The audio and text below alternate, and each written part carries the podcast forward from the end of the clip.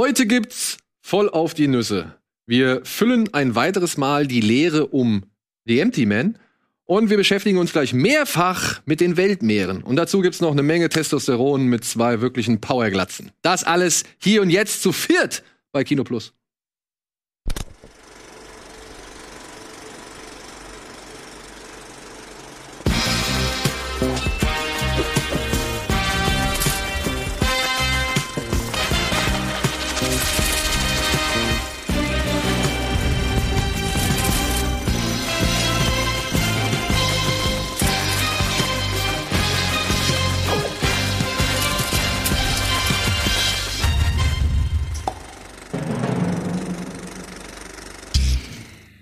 Hallo und herzlich willkommen zu einer weiteren Folge Kino Plus. Heute mal in einer etwas größeren Besetzung. Wir haben mal gedacht, komm, wir ziehen es jetzt mal wieder durch mit vier Leuten und deswegen sitzen heute Antje hier, Tino am Bildschirm, live aus Berlin und Sandro ist mit im Studio. Hi.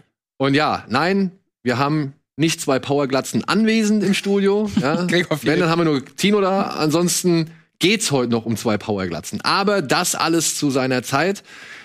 Wir haben viel vor und deswegen würde ich heute mal, ja, ich hoffe, ihr verzeiht mir diesen spontanen, sag ich mal, Strukturumbruch, aber heute wird's mal ausnahmsweise mit was anderem losgehen, nämlich mit billig oder willig. Ich glaube, das können wir nämlich einfach ein bisschen schneller abhandeln als das, was wir zuletzt gesehen haben.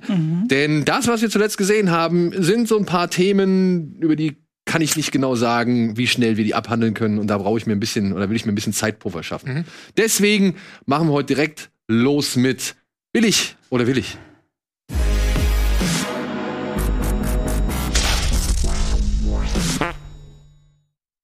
Ja, liebe Freunde, ich habe gestern ein Plakat gesehen, oder beziehungsweise ein, ein Key Art, sagt man dazu, ein Poster zu einer neuen Netflix-Serie. Und das fand ich schon irgendwo ein bisschen komisch. Ich ahne es. Ahnst du es? Ja. Bitteschön. Ja. Ah, okay. Jupiter's Legacy.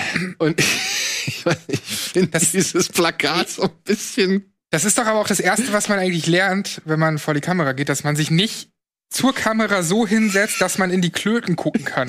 also das hier, das machen wir wahrscheinlich auch manchmal immer noch falsch. Ich meine, sie haben es noch aber dieses also, das abgedunkelt, ist nicht ne? richtig. Aber äh, wenn man dann so gerade dazu sitzt und genau da so reingucken kann in den Schritt, das ist eigentlich nicht schön. Ja, also ich sehe, also ich habe die Mail bekommen mit diesem Plakat oder mit diesem Key Art drin. Und ich denke mir so, warum sitzt da der Witcher als allererstes?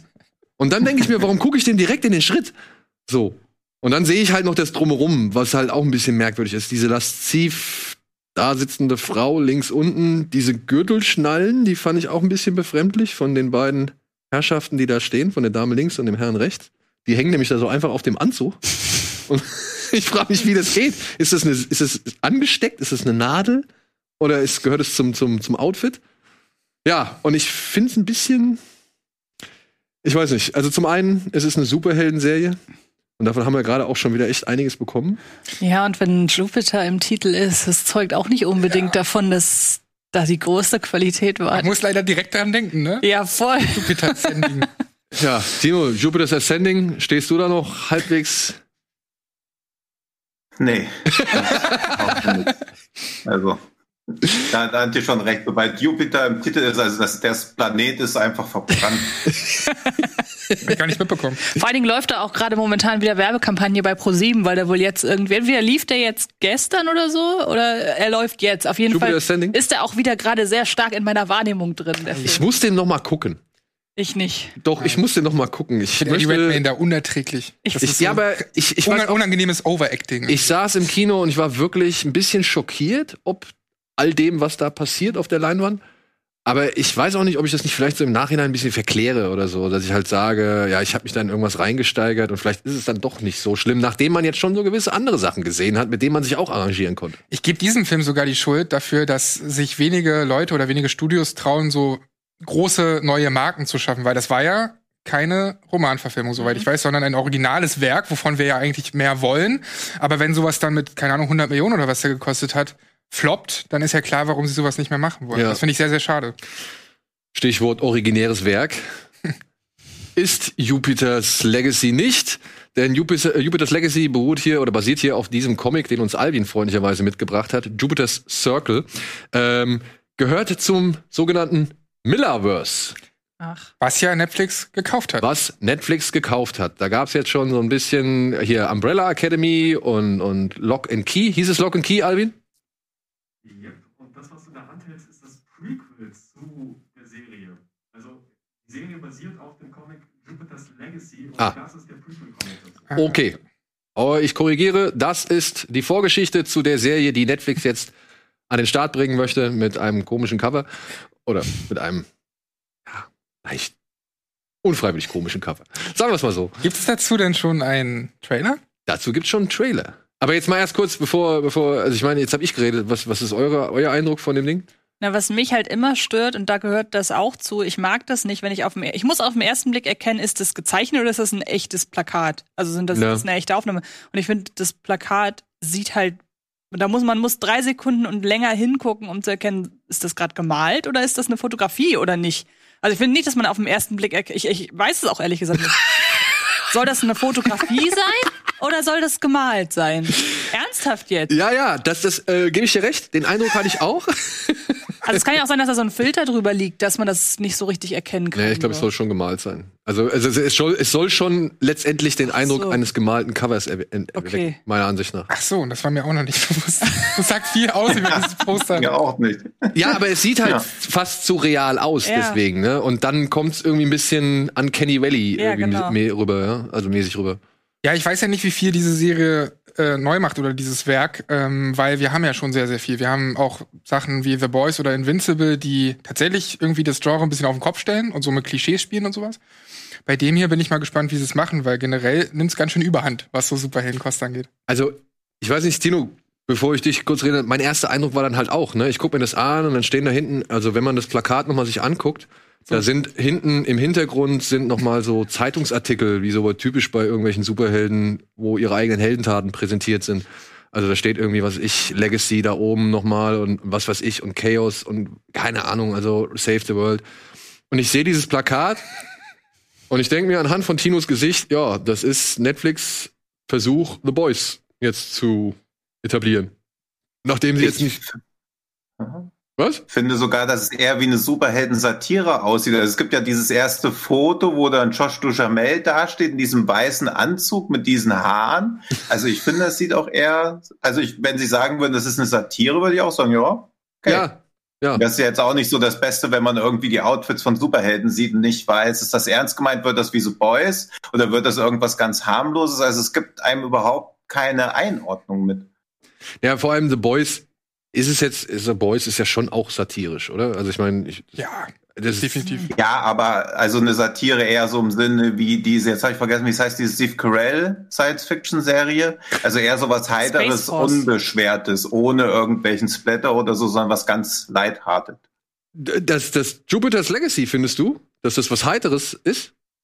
Das sieht für mich so aus, ob das sowas, also wie gesagt, ich kann es überhaupt nicht einordnen. Ich habe nur dieses Plakat gesehen und dann in einem anderen Kontext noch mal diesen Screenshot von den Kostümen und da denke ich eher, ja, okay, es sieht für mich aus, als ob es eher in so eine alberne Richtung geht. Die Farben ballern halt so, ne? Dadurch könnte man vielleicht dieses Gefühl bekommen, Ja. dass das sehr fröhlich vielleicht auch ist. Aber es gibt einen Trailer, Ja, aber oder? Josh Duhamel hat doch auch so einen deutlich sichtbaren ja, Schritt, Penis. Keine Ahnung, er hat jedenfalls eine Ausbeulung im Schritt in diesem Outfit. Was für mich, also es gibt ja immer schon bei weiblichen Superhelden über diese Brustpanzerung schon zu Recht Diskussionen und dass er dann eine Penisausbeulung hat, eine andere männliche Superheld, der auf dem Bild zu sehen ist, auch. Also das ergibt ja nun mal gar keinen Sinn. Also irgendwie, keine Ahnung, ich finde das sehr schwierig einordbar, wo das aber ich, hingehen aber soll. ich will jetzt auch mal Szenen sehen. Haben wir den Trailer da? Falls wir den da haben. Falls wir den da haben? Na, haben voll. wir ihn. Wo gucken wir jetzt hin? was wir tun mussten. Na da. Oder ich guck ja. Na gut, dann gucken wir doch mal. Ja, wir können den nicht groß machen, weil wir Ja. dann wieder weggeclaimt werden. Nur zur Erklärung. 90 Jahre. 90 Jahre und was haben wir erreicht? Wir haben etwas bewirkt, Shell. Justice League. Ja, Justice League 2. Wie war Dad, als er jünger war? Er ließ sich von nichts die gute Laune verderben. Der Mann, den ich kannte, war in meiner Kindheit nie zu Hause. Der musste dauernd die Welt retten. Okay, also doch ernst. Ja. Brandon, Chloe, alles, was ihr tut, fällt auf diese Familie zurück.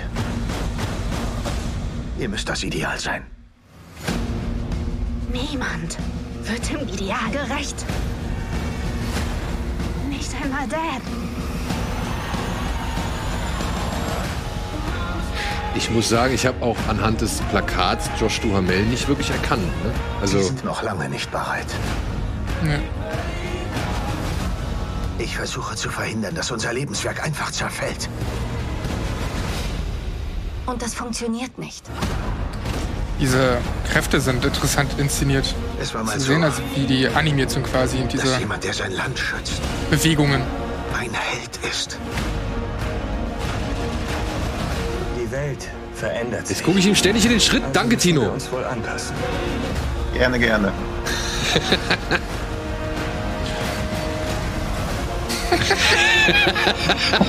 Ich weiß nicht, ob ich weitermachen kann. Du tust was Richtiges irgendwer geht drauf. Du machst was falsch und irgendwer geht drauf. Das hat ja schon was Snyder-eskes, oder? Wenn du was Ja. zu sagen hättest. Aber ich denke jetzt immer an Snyder, sobald Slow-Mo zu sehen Ja, ist. guck mal. Das ist wirklich die Blitze, die Slow-Mo. Ach. Hm. Ich weiß nicht. Ich weiß auch nicht. Das, weiß nicht.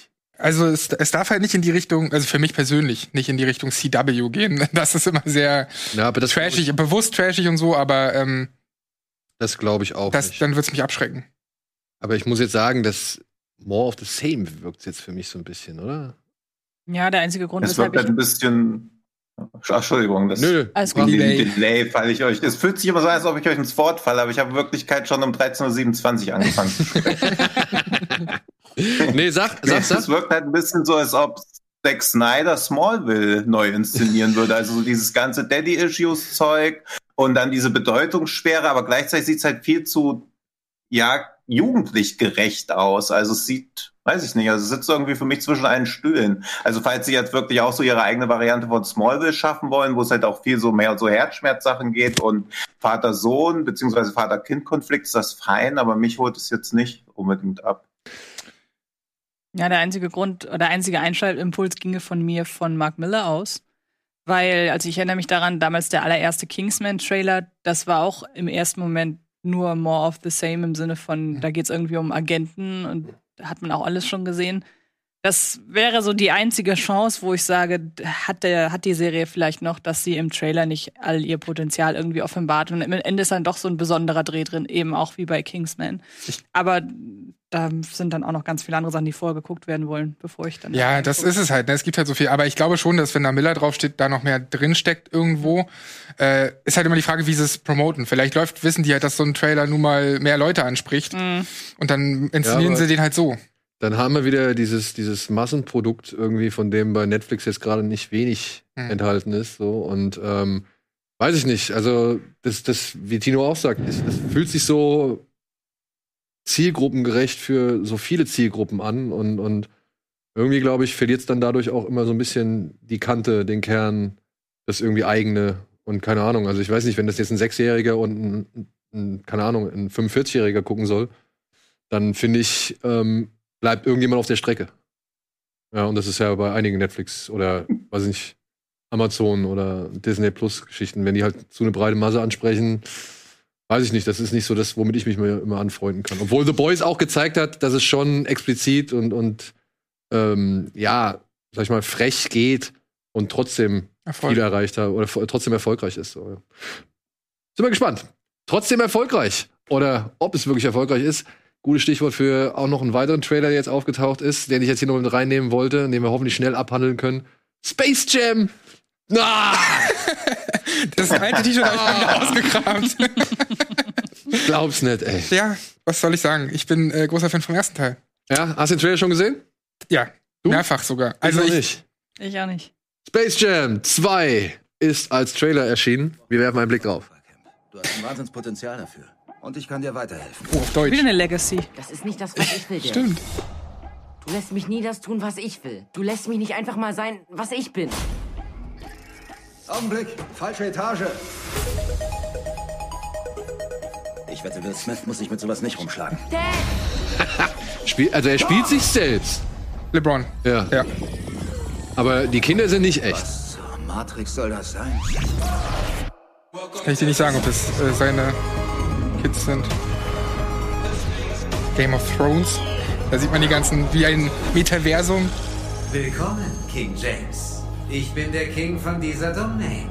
Das ist das Server. Ist das Don Cheadle gewesen? Das ist vor allem Ready Player 2. Du kriegst deinen Sohn nur zurück, wenn du gegen mich eine Runde Basketball spielst. Pete, schick den Clown runter zu den Losern. Warte! Was passiert Was soll das? Ich bin ein Cartoon. Äh, Ist was, Doc? Ich brauche dringend ein Elite-Team, damit ich meinen Sohn wiederkriege. Ich weiß, was du suchst. Superman, Gandalf. Ja, Ja, würde ich mir auch aussuchen. Schieß den Ball! Ich denke, das versuchen wir lieber nochmal. Schade, dass von Duffy nicht mehr die alte Synchronstimme existiert. Äh? Aha. Deswegen sagte ich vorhin Ready Player 2 auch.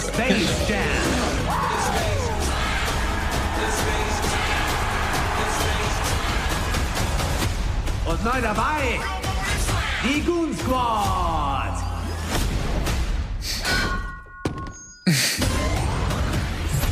Du musst dieses Spiel gewinnen Beenden wir das. Mach das Ding rein, Bron! und unseren Sohn zurückbringen.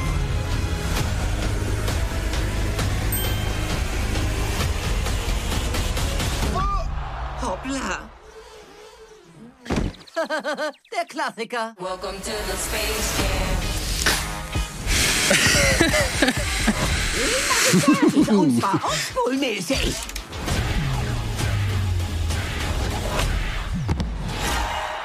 Wow. Ryan. Kugler ist halt so ein bisschen Hoffnung, dass das vielleicht noch einen halbwegs guten Dreh bekommt, Spin bekommt. Ja, ey. Ich, Aber keine Ahnung. auf der anderen Seite jetzt sind wir uns mal einig, ne? Der erste Space Jam war jetzt auch nicht gerade ein Meisterwerk der Geschichtskunst. Und ich habe den trotzdem gern geguckt. ja, Also, ich, also ich war da natürlich auch noch sehr jung und so und äh, ich hoffe bei diesem Film einfach nur, dass LeBron möglichst viel als Animation zu sehen ist, weil er nicht der beste Schauspieler ist, wie man in dem Trailer schon sieht. Aber das war halt Michael Jordan auch nicht im ersten. Wobei- und das war auch kein Problem. Wobei, ich weiß nicht, ob ihr äh, Trainwreck? Dating Queen, genau, Ja, ja. Trainwreck, ges Ja, Trainwreck gesehen habt. Da hat er eine ganz kleine Rolle und spielt da auch sich selbst. Und zwar ist er in der äh, Serie der größte Spießer und Geizkragen überhaupt. Mhm. Und äh, hat, finde ich, in den wenigen Szenen, die er da hat, da hat er ein unglaubliches Tempo und, und äh, Pointenverständnis und weiß einfach, sich selber perfekt auf die Schippe zu nehmen. Und wenn er das halt auch im großen Stil kann, also, Ja, ich finde das jetzt nicht so ist die verkehrt. Frage, ob das bei so einem Film halt überhaupt angebracht ist. Ich denke mal, der ist Ja. halt für ein sehr junges Publikum gedacht. Mit all diesen Figuren und keine Ahnung. Und ich glaube auch nicht, dass der da großartig die schauspielerische Leistung ablegt. Nein, der ist vor allem dafür auch gedacht, Hören aus, bisschen Spaß haben. Ich glaube, das ist also das einzige, was wo vielleicht ein bisschen mehr drin steckt auf dieser Anzeigetafel, sind keine normalen Punkte zu sehen, sondern halt ähm, Followerzahlen. Da könnte vielleicht noch mal so ein bisschen irgendwie drin stecken, äh, was interessant ist. Ähm, weiß weiß ich, Kritik an dem Ganzen oder so. Aber äh, an sich erwarte ich da jetzt nichts Tiefgründiges. Tino? Ja, also ich habe beim ersten Teil Spaß gehabt, ich werde an dem auch Spaß haben. Und was ich bemerkenswert finde, ist, dass der Schauspieler, der den Basketballspieler spielt, wie krass der sich da mit Method Acting in dieses Basketball reingegroovt hat. Da kann sich Joaquin Phoenix noch eine Scheibe abschneiden. so. Ah ja, jahrelanges Training absolviert, um Ja. für diese Rolle bereit zu sein. Ja, nur für diesen Film. Nur für diesen Film. Ah ja, komm, ich meine, lass uns mal auf uns zukommen. Und ich finde es aber auch interessant, dass da jetzt plötzlich Iron Giant, King Kong und was weiß ich plötzlich rumtouren so. Ist echt wild, was Warner überhaupt so alles macht. Da kommen wir ja später auch noch zu. Ja. Was, was da alles am Start ist. Aber da werden sie wahrscheinlich wirklich Spielberg mal gefragt haben, ob er noch die Restgrafiken irgendwie rüberschicken kann, oder? Also es sah so ein bisschen so, so aus. Der Affe sah schon echt sehr ähnlich aus. Ja. Wahrscheinlich gibt's auch ab. Es gibt wahrscheinlich schon die ganzen Frame-to-Frame-Vergleiche oder so, was da an Texturenrecycling betrieben wurde oder nicht. Ja, ja, ja. Ja, sind wir gespannt. Space Jam. Ich glaube, mein Sohn wird ihn feiern. Der findet ihn, glaube ich, ganz gut. Obwohl er mit Basketball nichts anfangen kann, aber die lustigen Figuren da, die werden schon wie übriges. Ja, das war bei mir ja als Kind auch so. Ich habe auch Basketball nicht geguckt, aber das ist dann, das macht trotzdem Bock. Kennst du das Original? Ja, ist aber ewig her. Ja? Und auch nicht wirklich bewusst wahrgenommen. Wahrscheinlich irgendwann mal mit meiner Mama oder so geguckt. Und Gut, wir gehen einmal kurz. Das verstehe ich jetzt nicht so ganz. Wir gehen in die Werbung? Wir gehen in die Werbung. Ja, wir gehen in die Werbung und melden uns gleich zurück mit dem, was wir zuletzt gesehen haben.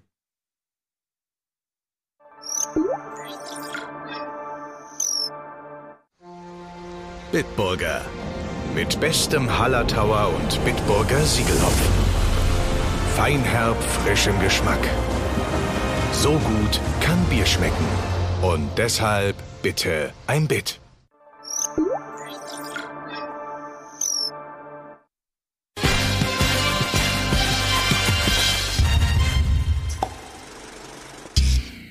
Hallo und willkommen zurück zur aktuellen Ausgabe Kino Plus mit Tino, Sandro, Antje und mit mir. Und ja, wir sind bei dem, was wir zuletzt gesehen haben. Und ich lenke das Thema direkt speziell auf einen Film, über den Antje reden möchte und reden wollte. Und ich begrüße das, denn wir haben hier in dieser Sendung noch nicht drüber geredet. Tino und ich haben schon in unserem Podcast drüber geredet. Und ich hoffe, du hast ihn gestern noch sehen können. Nee, ich wollte, aber ähm, hab's nicht geschafft. Tut Ja, gut, leid. aber ich werde dafür sorgen, dass du es heute direkt machst. du Okay, ja, ich bin sehr gespannt, was ihr dazu sagt. Ich habe zumindest den Podcast schon gehört. Denn es ist ein Film, der ein bisschen untergegangen ist, sag ich mal, in der Wahrnehmung bei der Presse, an den Kinokassen vor allem ganz besonders. Und der jetzt aber ganz plötzlich, nachdem wir noch im Podcast drüber geredet hatten, wir hatten drüber geredet, weil wir einfach drüber reden wollten, wir fanden ihn ziemlich geil. Und dann plötzlich hieß es, ey, der ist jetzt bei Amazon. Mhm. Das hat keiner so richtig mitbekommen. Die Rede ist von The Empty Man. Und Antje darf jetzt gerne erzählen, was es mit The Empty Man auf sich hat. Genau, ich habe ihn jetzt tatsächlich das zweite Mal schon geguckt. Ich muss ja mal ausnahmsweise, darf ich mal für mich beanspruchen, dass ich den Film so in unserem Kreis entdeckt habe. Und ähm, ich habe nämlich, ich wurde auf einen Tweet aufmerksam bei Twitter, wo jemand meinte, ey, ich habe gerade irgendein US-Amerikaner, weiß nicht, ob Presse oder normaler Zuschauer, und hat äh, bei Twitter den äh, Film empfohlen mit dem Satz, das ist, fühlt sich an wie ein verschollener Gore Verbinski-Horrorfilm. Und da bin ich sofort hellhörig geworden, weil A ist Ring nach wie vor der beste Horrorfilm aller Zeiten. Und ich mag auch A Cure for Wellness unfassbar gerne, auch wenn ich weiß, dass der, ich will jetzt nicht sagen umstritten ist, aber der hat halt auch nicht nur Fans so. Und habe ich den geguckt mit zwei Stunden und glaube ich 27 Minuten hat er auch richtig was auf der Uhr für einen Horrorfilm, der The Empty Man heißt, wo man ja jetzt als erstes denkt an The Bye Bye Man, an Slender Man und den ganzen Kram und das war ja alles überhaupt nicht gut, was da die letzten Jahre kam. Und dann fängt der Film an mit einer mit einem 20-minütigen Prolog, von dem man nicht weiß, dass es ein Prolog ist, weil ich wusste, wie gesagt, 0,0 über den Film, dachte, gut, okay, das spielt hier jetzt offenbar irgendwo im Ber in den Bergen. Ich glaube, Himalaya ist es, glaube ich, ne? Wird vielleicht ein Survival-Horrorfilm. Genau, und erzählt von einer Gruppe von äh, ein paar jungen Erwachsenen und ich sag mal so, innerhalb dieser 20 Minuten eskaliert das sehr extrem. Ja, der dann- eine, man kann ja sagen, der eine fällt in eine Höhle und aus dieser kommt er sehr merkwürdig wieder raus. Ja, wie in so einem im Trance-Zustand. Genau, wie so ein Trance-Zustand, man weiß nicht genau warum. Die Genau. Sachlage eskaliert und Schnitt. Und plötzlich ist der Cut, dann kommt erst der Vorspann und es gibt so kleine Details im Film, die feiere ich sehr. Unter anderem gehört dazu, wenn ein Vorspann erst sehr spät kommt, beziehungsweise die Titeleinblendung erst sehr spät kommt, wenn man merkt, okay, das hat in gewisser Form eine dramatische, äh, eine Dramaturg einen dramaturgischen Grund, dass dieser, diese Titeleinblendung erst jetzt kommt. Und ähm, mal ganz davon abgesehen, dass man die ersten 20 Minuten ausklammern und als Kurzfilm zeigen könnte, ohne dass es danach weitergeht, nimmt der Film im weiteren Verlauf wieder Bezug auf die ersten 20 Minuten, so viel kann man verraten. Und es ist einfach ein unfassbar atmosphärisches Opening für einen Film, der sich dann am ehesten auch tatsächlich mit einem The Ring vergleichen ließe, weil es um einen vermissten Fall eines jungen Mädchens geht, der dann aber von einem, ja, ich sag mal, ausgedienten Cop, der ist ja durch einen Vorfall oder, oder ist, ist halt, äh, übt seinen Job nicht mehr aus, weil er einen äh, schlimmen Schicksalsschlag erlitten hat. Und dieser begibt sich jetzt in, ja, in Cop-Ermittler-Manier auf die Suche nach dem vermissten Mädchen und kommt dahinter, dass dieses Mädchen zusammen mit ein paar äh, Schulfreundinnen und Freunden den sogenannten Empty Man beschworen hat. Eine Sagen, Schrägstrich Kultgestalt, so richtig, was sich Urbane Legende. Genau, so richtig, was sich mit ihr, was sich hinter ihr verbirgt, weiß man nicht, aber man weiß, wenn man irgendwie mit der in Kontakt tritt, indem man auf einer Brücke nachts in eine äh, Flasche bläst und ich glaube fünfmal The Empty Man sagt oder dreimal, halt so eine ganz, so ein klassisches Horrorfilm-Beschwörungsritual einer nicht gerade sympathischen Figur. Dann kommt die und dann hat man, glaube ich, drei Tage Zeit beim ersten, am, am ersten Tag äh, sieht man sie, am zweiten nee, hören, Tag Sehen. Nee, hören, sehen und dann findet Kriegen. sie ein. Genau. Genau. ja. Und ja, dann haben wir zwei Stunden, die halt von diesen Ermittlungen handeln und den Ermittler immer weiter in diesen Kult rund um diese Monsterfigur ziehen und haben eine, wie ich finde, sehr, sehr stimmungsvolle Mischung aus eben übernatürlichem Horror, aus aber auch klassischer Thriller, Ermittlungsgeschichte. Und dann haben wir eben da diesen Kult irgendwo zwischen Sekte und ja, so ganz kruden Verschwörungsritualen und man kann es kaum greifen. Also ich Man eier nicht. auch vielleicht nicht zu viel verraten. Ja, aber ich eier jetzt auch gerade gar nicht unbedingt darum rum, um nicht zu spoilern, sondern ich finde, man kann es auch tatsächlich nicht so richtig Nee. greifen, was das ist. Und ich muss tatsächlich sagen, ich finde die Vergleiche mit Gore Verbinski sind nicht nur deshalb, finde ich, sehr naheliegend, einmal aufgrund des Aufbaus, was ich gerade schon erklärt habe, sondern auch, klar, der Film ist super lang. Ähm, ich finde, dass dem das gut tut. Ich weiß aber auch, dass hinter dieser Länge, zweieinhalb Stunden, auch die Tatsache steht, dass der Film eine sehr amüsante Produktionsgeschichte hat. Denn das ist eigentlich, der ist eigentlich noch gar nicht fertig gewesen. Es ist so, dass der äh, Regisseur David Pryor, der, das ist sein erster Film, er hat vorher hauptsächlich äh, ähm, Bonusmaterial von DVD und Blu-ray ist äh, inszeniert. Viele Making-ofs und Dokus für Fincher. Genau sowas hat er gemacht. Und man hat ihm von Seiten 20th Century Fox nicht rechtzeitig Bescheid gesagt, wann denn die Deadline für seinen Film ist. Nun. Das heißt, er fa- befand sich noch mitten im Schneideprozess und mitten im Auswahlprozess, welche Szenen noch drin bleiben sollen und welche nicht. Und hat mit ihm gesagt, ey, übrigens, du musst dann und dann fertig sein, sonst müssen wir bestimmte Gelder zurückzahlen. Das heißt, er hat selber auch immer wieder jetzt in Interviews gesagt, der ist eigentlich 20 Minuten zu lang, dieser Film.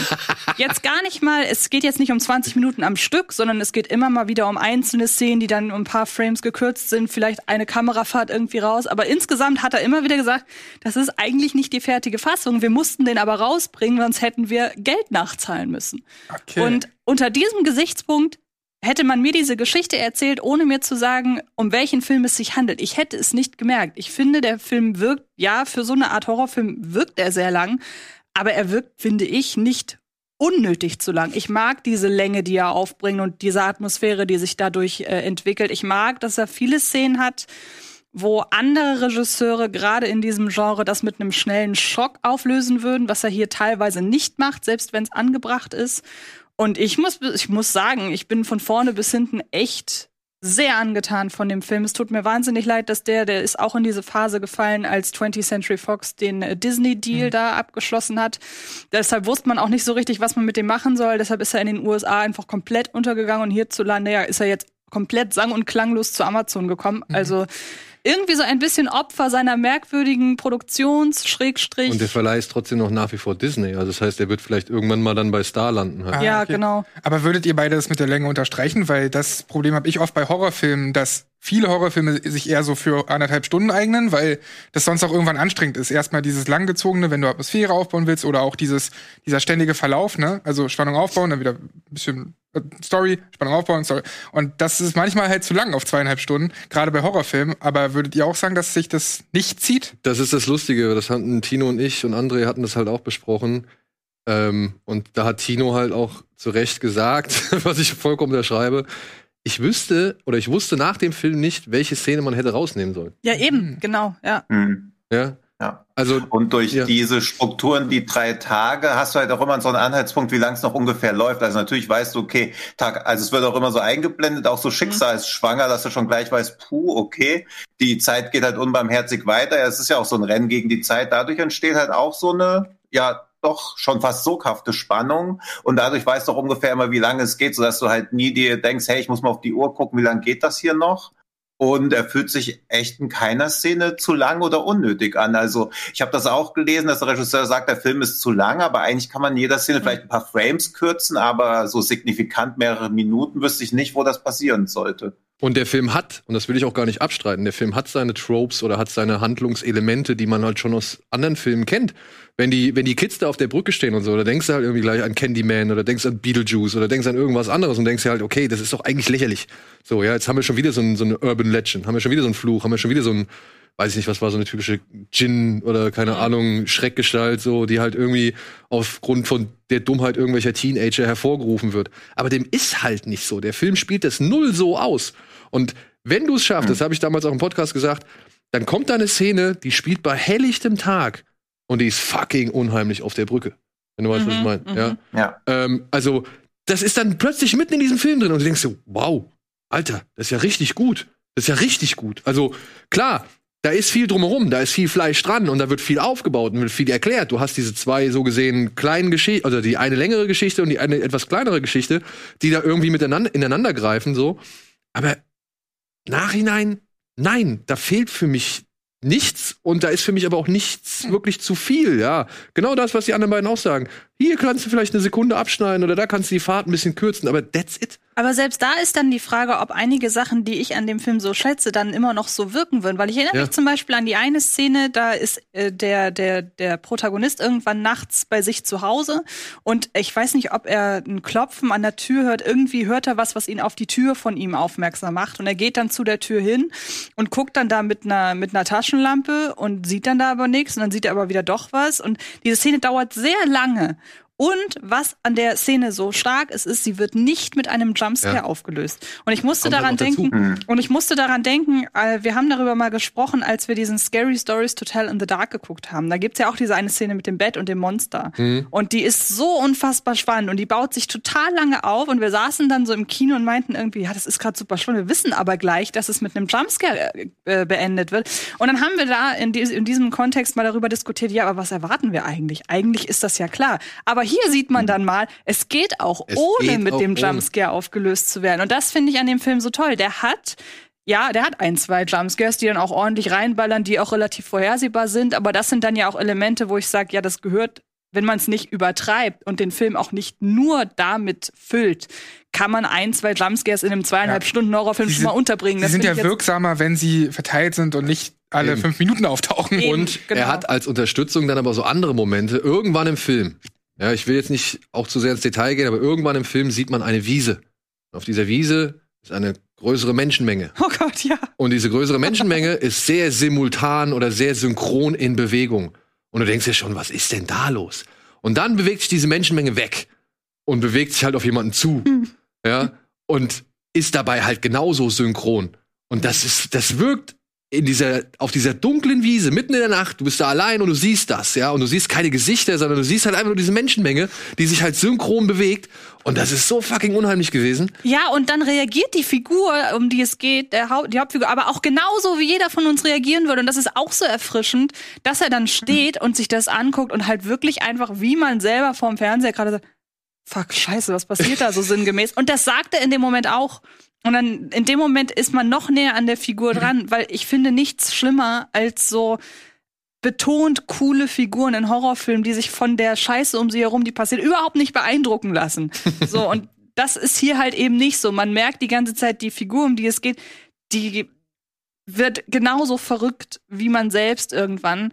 Und ähm, dann, um das äh, abzuschließen, ich mag darüber hinaus sehr, mit was für einer Konsequenz und mit was für einem Pessimismus dieser Film einfach dann auch vorbei ist. Ja, und dann halt auch die Idee, die dahinter steckt, weil Genau. die ist nämlich dann doch etwas, was dich halt auch nach dem Film noch ein bisschen nachdenken lässt. Genau. Das ist so, das hat, ich hoffe, ihr, ihr stimmt mir zu, wenn ihr ihn gesehen habt, aber das hat so ein bisschen, weiß ich nicht, so Angel Heart Niveau zum Beispiel, dass du halt versuchst, irgendwie das zusammenzusetzen, was jetzt das sein konnte und, und was da jetzt eigentlich gemacht worden ist. Und das finde ich halt, ohne den Film wirklich allzu sehr mit Angel Heart zu vergleichen. Ich sage nur, was ich, also das sind so die Gefühle, die ich halt äh, parallel oder die, die halt ähnlich waren, dass man halt da sitzt und versucht zu ergründen, was in diesem, worum es in diesem Film eigentlich ging, was da passiert ist, wie es irgendwie sich zusammengesetzt hat und dann halt diese Leerstellen, die der Film f- also offen, also hinterlässt, die dann halt irgendwie zu füllen. Und das fand ich sehr geil.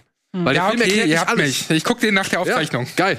Ich hoffe halt wirklich, dass der Na, jetzt, also. Also so langsam, ich merke das so ein bisschen an, äh, so blöd das klingt, meinen Klickzahlen auf meiner Seite. Die sind in, seit der bei Amazon Prime raus sind, explodieren die, weil es kaum einer über den Film im Vorfeld berichtet hat.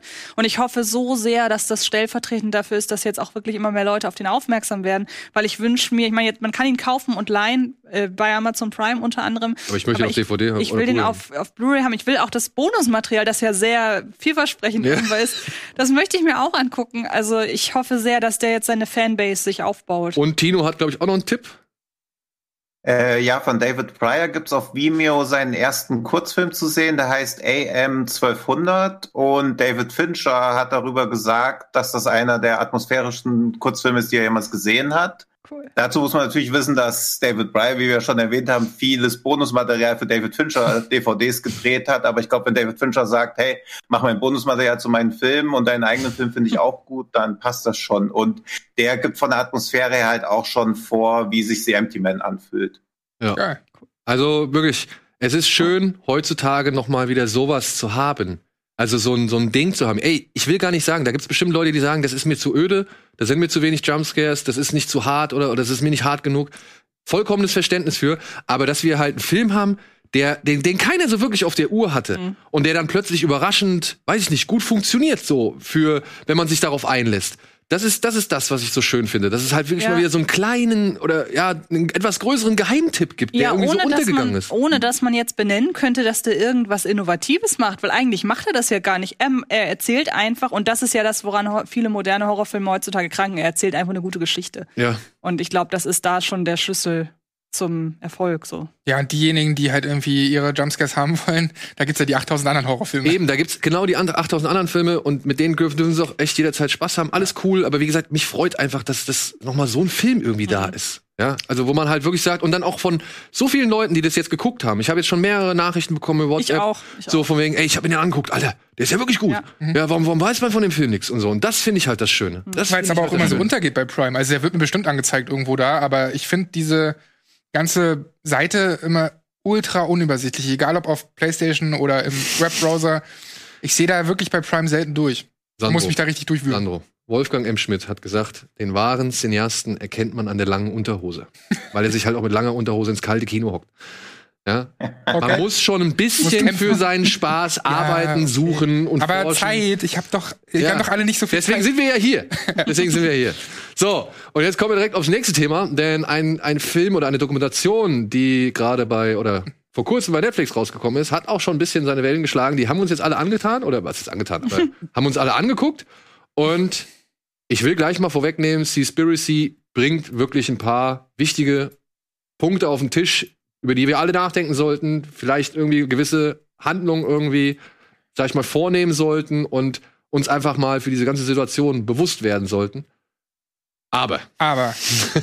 Und ja, kurz, ich, äh, ja, einmal nur zur. Erklärung. Also es geht um die Dokumentation Seaspiracy. Die ist jetzt auf äh, Netflix gestartet. Ich weiß die Macher der beiden, äh, die beiden Namen der Macher jetzt nicht unbedingt gerade aus dem Kopf. Ali und seine Frau Tabrizi oder so.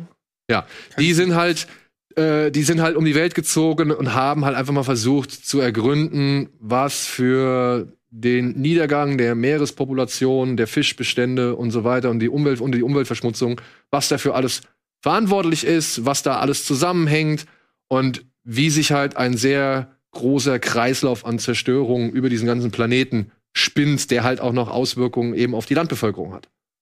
Ja. Und sie fahren ja zum Beispiel auch äh, zu dieser Delfinbucht, die man ja auch aus einer anderen Doku vor allem kennt. Die heißt, glaube ich, auch nur die Bucht. The Cove, ja. Genau, und die ist ja auch sehr, sehr gut.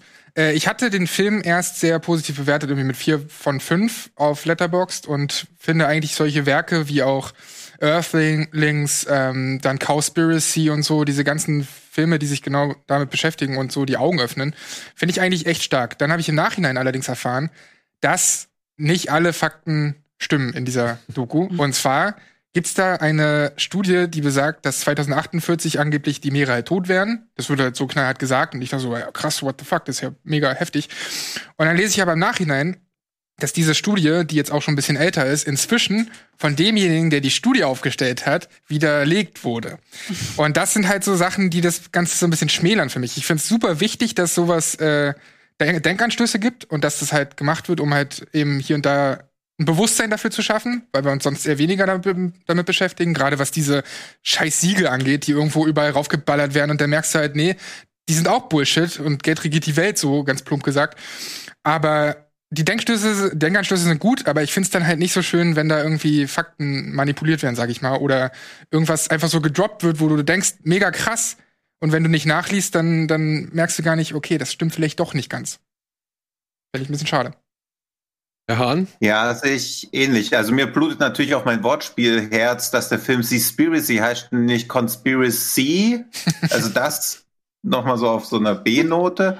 Und ich finde auch wichtig, wie das Thema aufbereitet wird. Ich finde auch gut, das in der gebotenen Drastik zu machen, aber dass diese Drastik dann auch übertrieben wird, obwohl dazu ja überhaupt kein Grund besteht. Das ist ja so schon die Kacke am Dampfen und fünf nach zwölf. Also das verstehe ich dann halt auch nicht. Also was versucht er da für einen Punkt zu machen? Bloß was auch schon erwähnt wurde, dass er ganz viele Dokus, die zu diesen Themen auch gedreht wurden, nicht erwähnt, was völlig fein ist. Er muss ja keine Werbung für Fremdprodukte machen, aber dann auch so zu tun, als ob er alle Probleme weltexklusiv als erster entdeckt und auch immer wieder zu betonen, darüber wird gar nicht gesprochen oder so, da auch so eine Spannung zu inszenieren, das geht halt auch irgendwie am Kern von der Dokumentation vorbei. Also es fühlt sich schon fast wie so eine auch jetzt klingt schlimmer so, aber auch wie so eine Klimaschutzpropaganda an. Und das ist eigentlich gar nicht notwendig, weil das Thema steht halt bei jedem ganz oben auf dem Zettel. Also es ist zu, ja, too much einfach.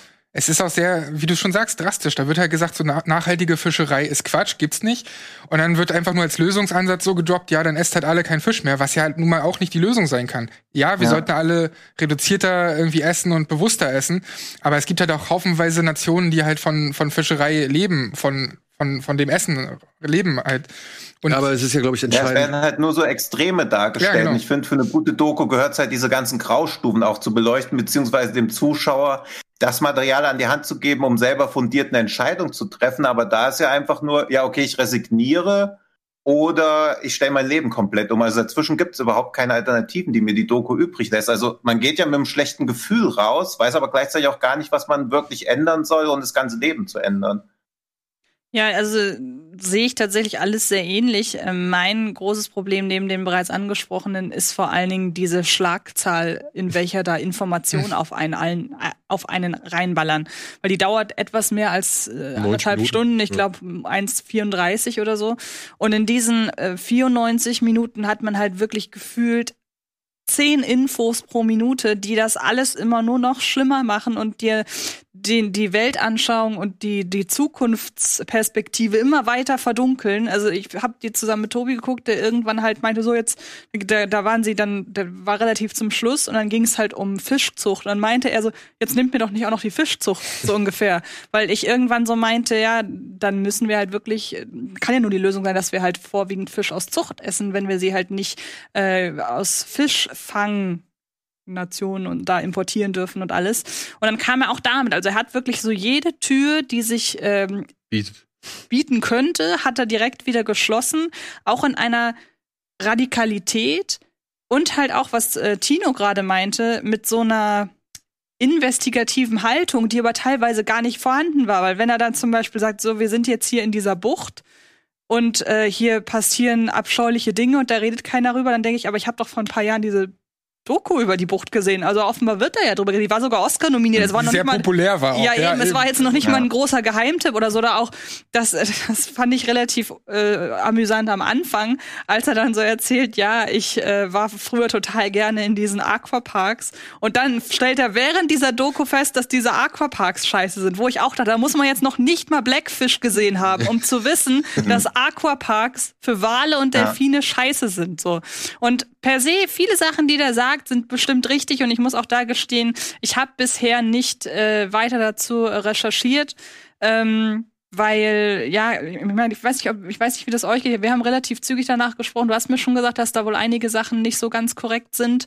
Ähm, da ist mir dann auch direkt so ein bisschen die Lust vergangen, weiter zu gucken. Ich finde das schwierig, sich eine Doku anzugucken, danach erstmal überprüfen zu müssen, wie ja. viel Wahrheitsgehalt dahinter steckt. Und vor allem, wenn so viele Fakten gedroppt werden, die dann halt so vage sind. Ja, und, eben. Äh, du kannst ja nicht dann jede, dann brauchst du einen Tag, um zu recherchieren nochmal. Ja, eben. Und das ist jetzt halt so eine große Mischung, wo ich sage, da ist eigentlich so viel Potenzial da. Das Thema ist so extrem wichtig, dass es viel zu wichtig dafür, um da jetzt so eine Doku draus zu machen, die, ähm, wo man jetzt, die man anhand so vieler Dinge auszählen kann, weil per se ist, bleibt das Thema ja wichtig und man soll über das Thema reden. Und der hat bestimmt auch sehr, sehr viele Missstände, die er hier anspricht, die halt auch so in der Art stimmen. Aber wie gesagt, ich finde, es ist eine komische Ausgangslage zu sagen, es gibt diese Doku, aber ich muss danach erstmal recherchieren, wie viel Wahrheitsgehalt dahinter steckt. Und das sollte so eigentlich nicht sein. Und diesen Eindruck, den hatte ich halt schon während des Guckens, ohne dass du mir dann erzählt hast, da stimmt äh, wohl einiges nicht dran. Weil, wie gesagt, da sind so viele Infos drin und auch wirklich die, die auf eine Art und Weise auf einen einprasseln, dass ich irgendwann auch das Gefühl hatte, ich habe doch jetzt alles gehört und alles gesehen, ihr braucht das doch jetzt nicht noch schlimmer machen, weil er fährt relativ zum Schluss, fährt, ich glaube, es sind die Färöer Inseln, Färöerinseln, ja. wo er ähm, halt wirklich so hautnah bei so einer Wahljagd dabei ist. Und das sind sehr blutige Bilder, die er da zeigt. Und ich saß davor und dachte, ja gut, aber ich habe jetzt schon, was mir jetzt schon eine Viertelstunde lang erzählt, wie schlimm das alles ist. Soll ich das jetzt noch schlimmer finden, nur weil ich da jetzt mal Blut sehe? So, also ich bin während der Doku abgestumpft, habe ich gemerkt.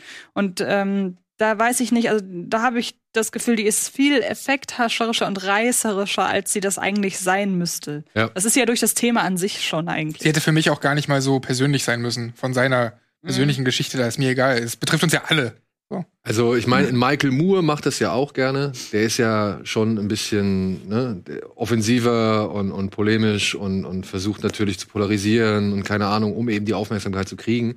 Ich finde auch, ich kann ich es verstehen, dass er das so macht, weil wir sind wahrscheinlich schon an einem, an einem Standpunkt, wo, wo es wirklich bedenklich ist, was der Mensch mit den Weltmeeren anstellt, anstellt. Und dann halt auch noch, ja, also diese ganzen Einzelheiten zu sehen.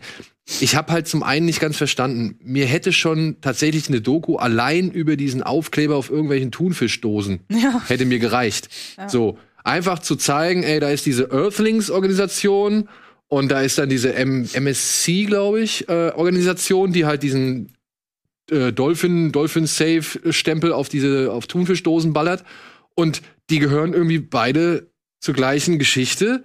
Ja, und dann, wenn man noch erfährt, genau, dass dann halt Unilever zum Beispiel hinter der einen, hinter diesem Stempel steckt. Mhm. Ja, die damit einfach irgendwelche Betriebe auszeichnen, die Geld zahlen, ohne irgendwie zu gewährleisten, dass sie halt wirklich sicher für Delfine fischen oder dass Delfine halt nicht in Mitleidenschaft gezogen werden, ja.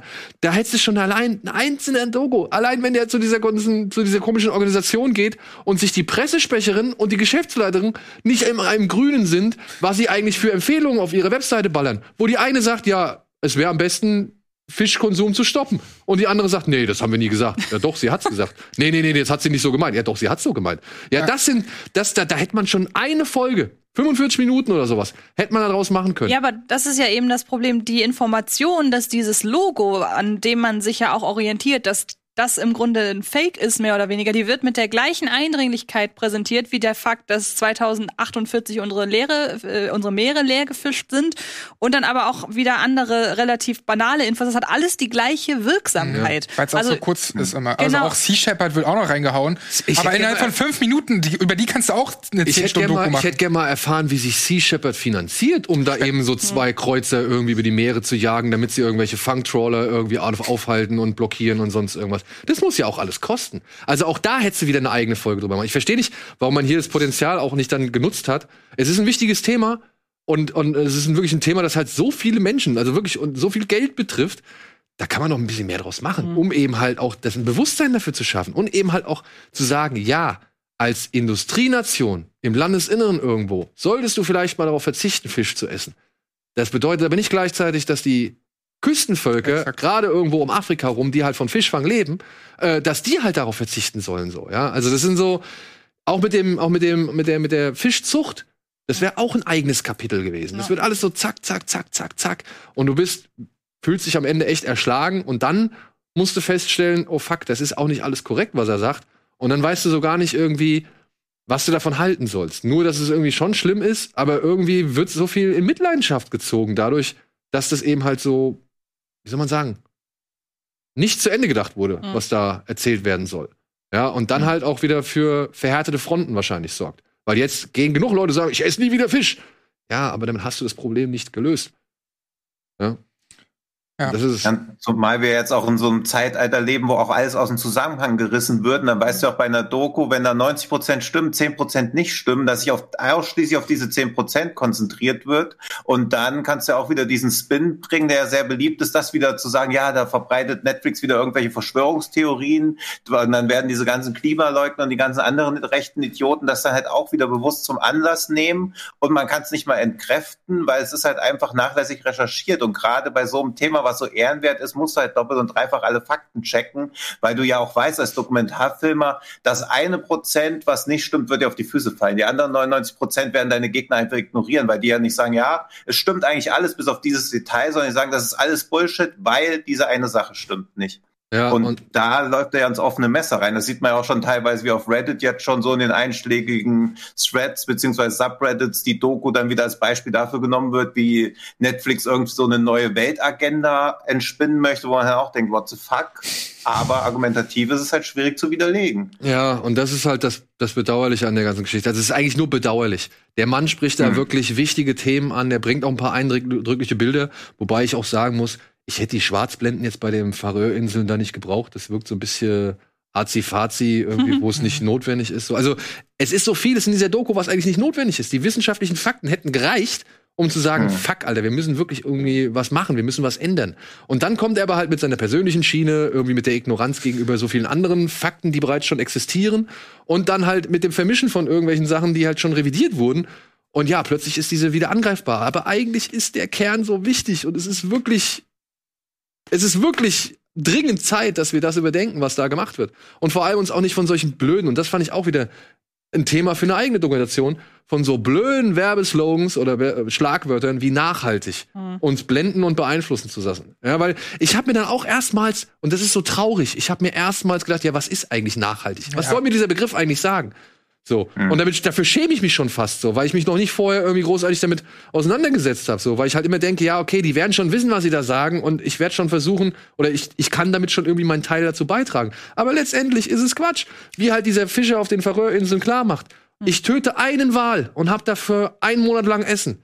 Ihr tötet 5000 Hühner und habt die gleiche Menge an Zeit irgendwie mit der Nahrung irgendwie gefüllt. So, was ist da jetzt besser? Ihr habt 5000 Leben ausgelöscht. Ich habe nur eins ausgelöscht. Bin ich jetzt der schlimmere Typ?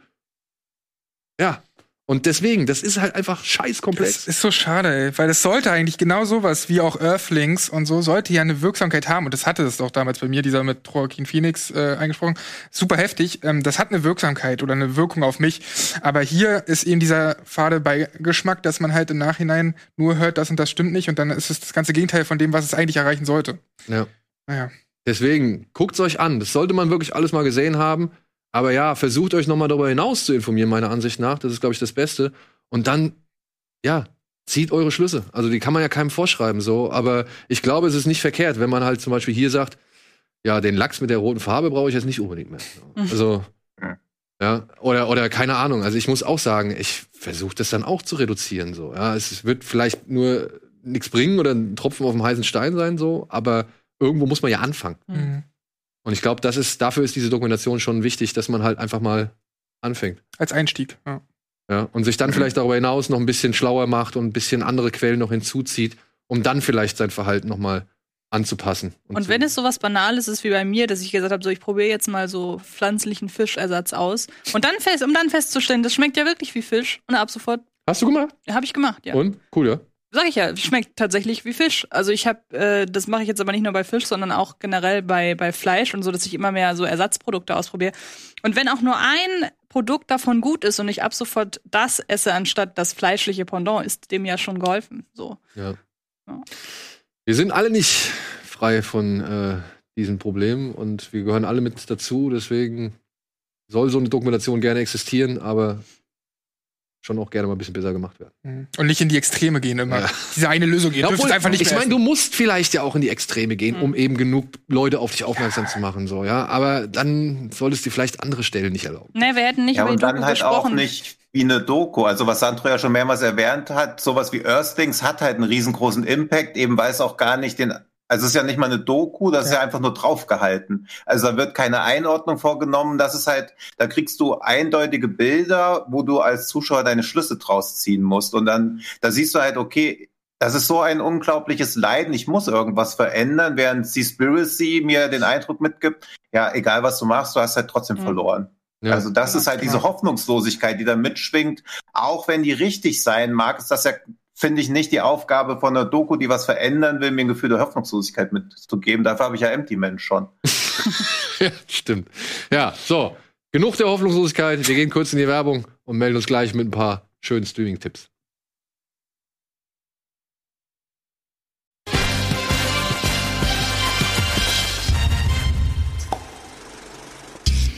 Hallo und willkommen zurück zu Kino Plus mit Antje, Tino, Sandro und mir.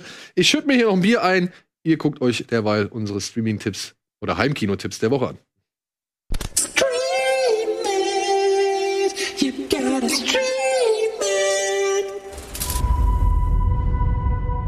Von mir gehört?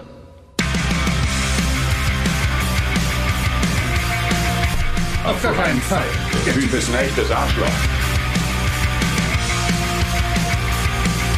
30 Jahre ist es her, dass die Burnish aufgetaucht sind. Seitdem ist das Magma unter der Erde außer Kontrolle.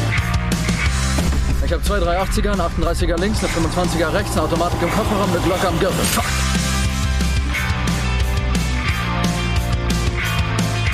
Das wird eine heiße Party. Brandpferde nehmen Zug. Wir sind in 0, nix bei euch. Mach dich sofort bereit. Wir brauchen jetzt Galo. Montagemodus aktiv! Es fehlen 20 Riesen. Wer zur Hölle bist du? Ich bin die Zukunft, du die Vergangenheit. ja, guck mal hier, der Olli. Hat einen richtig schönen Supercut zusammengestellt. Vielen Dank an dieser Stelle. Und ja, feuerfrei für das, was hier noch auf uns zukommt. Da waren zwei Filme damit nicht dabei, die ähm, habe ich leider vergessen. Beziehungsweise die sind mir erst später aufgefallen, nachdem ich halt den Supercut in Auftrag gegeben hatte. Ähm, ich möchte noch gerne noch zwei Sachen erwähnen. Zum einen gibt's gerade in der ZDF-Mediathek eine Dokumentation namens Der Maulwurf. Habt ihr davon gehört? Nee, du hast es reingeschrieben und dann dachte ich mir, Ventura. Nee, pass auf, da gibt's äh, also diese, das ist eine Dokumentation zweiteilig, der Maulwurf Undercover in Nordkorea. Und da sieht man halt so Szenen, wie Leute in irgendwelchen Hinterzimmern miteinander reden und trinken, viele Handyfotos machen oder Selfies machen und so weiter. Und dann aber halt auch nebenbei, ja, Hightech-Waffen aus Korea äh, mit Erdöl bezahlen, das, was wiederum mit Geld bezahlt worden ist, und damit diese Waffen dann nach Syrien verkauft werden, unter anderem mit einfachen Unternehmern. Und wenn man denkt, das ist irgendwie ein Thriller, der hier irgendwie einem verkauft wird, nein, das sind tatsächlich echte Aufnahmen oder es sollen echte Aufnahmen sein, die mit versteckter Kamera gefilmt worden sind und die halt wirken wie der x-te Polit-Thriller, den man schon irgendwie aus Hollywood kennt. Und es ist ein zweiteiliges Ding. Es soll wirklich, ich habe jetzt mehrere positive Sachen gelesen, deswegen hat mich das jetzt interessiert, ist mir halt einfach aufs Radar gekommen. Und äh, ich bin gespannt, ich werde mir das angucken. da musst du aber auch Eier haben, um in Nordkorea versteckt zu filmen. Das war ja schon vorhin äh, mit, mit, äh, mit dem Seaspiracy so. Mit diesen versteckten Kameras irgendwo in Japan, da bei dieser Bucht und so. Da, das ist schon nicht ohne. Also ich würde es mir nicht trauen. Und ja, ist jetzt gerade verfügbar, wird demnächst noch mal am 14., wenn ich es richtig gesehen habe, noch mal zu Primetime auf Dreisat ausgestrahlt, wurde auch schon in öffentlich-rechtlichen ausgestrahlt, aber ist jetzt gerade über die ZDF-Mediathek. Aber ist das eine Reihe? Weil das von der Schreibweise würde ich sagen, der Maulwurf ist die Reihe und dann Undercover in Nordkorea ist eine Folge. Kommen da noch andere? Also wann? Also es gibt wie, nur zwei Folgen, aber ich weiß nicht, vielleicht ist es eine okay. Reihe. Hm. Aber ja. Nee, das ist von diesem Mats Brucker, der auch The Red Chapel gemacht hat, Genau. wo er schon mal in Nordkorea war mit, und da hat er sich als Manager einer Comedy-Truppe ausgegeben, die eine Reihe von geistig zurückgebliebenen Musikern verkörpern, die dann in Nordkorea Musik machen wollen. Also der macht schon ziemlich krasse Sachen. Ich mag von ihm The Ambassador am liebsten. Da kauft er sich einfach einen Diplomatenpass und guckt, wie weit er damit in Südafrika kommt, indem er einfach Blutdiamanten kaufen will. Und am Ende hat er eine Streichholzfabrik, wo magische Pygmäen die Streichhölzer besonders gut brennen lassen. Und er kommt halt mit allem da durch. Aber das ist, also es ist wie Borat in noch unangenehmer und zynischer. Also es ist teilweise schon echt kaum auszuhalten, aber deshalb sehr sehenswert. Also Ambassador habe ich im Kino gesehen. Danach sind Leute wütend im Publikum aufgestanden, haben den Regisseur angeschrien, wie er sich wagen könnte, so einen Film zu machen. Also deswegen erwarte ich von The Mole auch sehr viel. Ja, gibt's jetzt wie gesagt gerade in der ZDF-Mediathek und äh, werde ich mir auf jeden Fall vielleicht am Wochenende mal aufs Zahnfleisch legen. So, dann gibt's einen Film, den habe ich auch übersehen, tut mir leid. Night in Paradise. Ich hoffe, den hast du auch auf dem Zettel, Tino. Nein, hat er nicht. Äh, ja, natürlich. Ich google mal. Von Park Hoon Jung. Jetzt wisst ihr wahrscheinlich nicht, wer Park Yeon Hoon Jung Ah. ist. Das ist der Drehbuchautor von I Saw the Devil. Und aber gleichzeitig auch der Drehbuchautor und Regisseur von New World, den Eddie vor einiger Zeit hier schon mal vorgestellt hat. Und sein letzter Film war The Witch Subversion, der nicht ganz so cool war, aber der war auch Teil einer Reihe, was man halt hier in Deutschland nicht so mitbekommen hat. Und der erzählt hier von einem Gangster namens ähm, Tegu, dessen Familie wurde umgebracht, dafür hat er sich gerecht. Und das ist halt natürlich immer der falsche Weg, denn er hat einen Gangsterboss umgebracht und flieht jetzt auf eine einsame Insel und hofft halt irgendwie mit dem Ganzen abschließen zu können. Aber sowohl sein Clan als auch die Bewohner der Insel lassen das nicht so wirklich zu, denn er lernt dort eine junge Frau kennen, die todsterbenskrank ist. Und das ja, führt zu einer, sag ich mal, sehr außergewöhnlichen Freundschaft oder Beziehung, während halt die Gangster im Hintergrund noch lauern. Und tut mir leid, der Mann hat äh, zu viel gemacht, als dass ich jetzt sagen möchte, das interessiert mich nicht. Deswegen bin ich sehr gespannt. Der Film ist ab morgen auf Netflix erhältlich. Und darauf freue ich mich. Gucken wir auf jeden Fall an. Ja.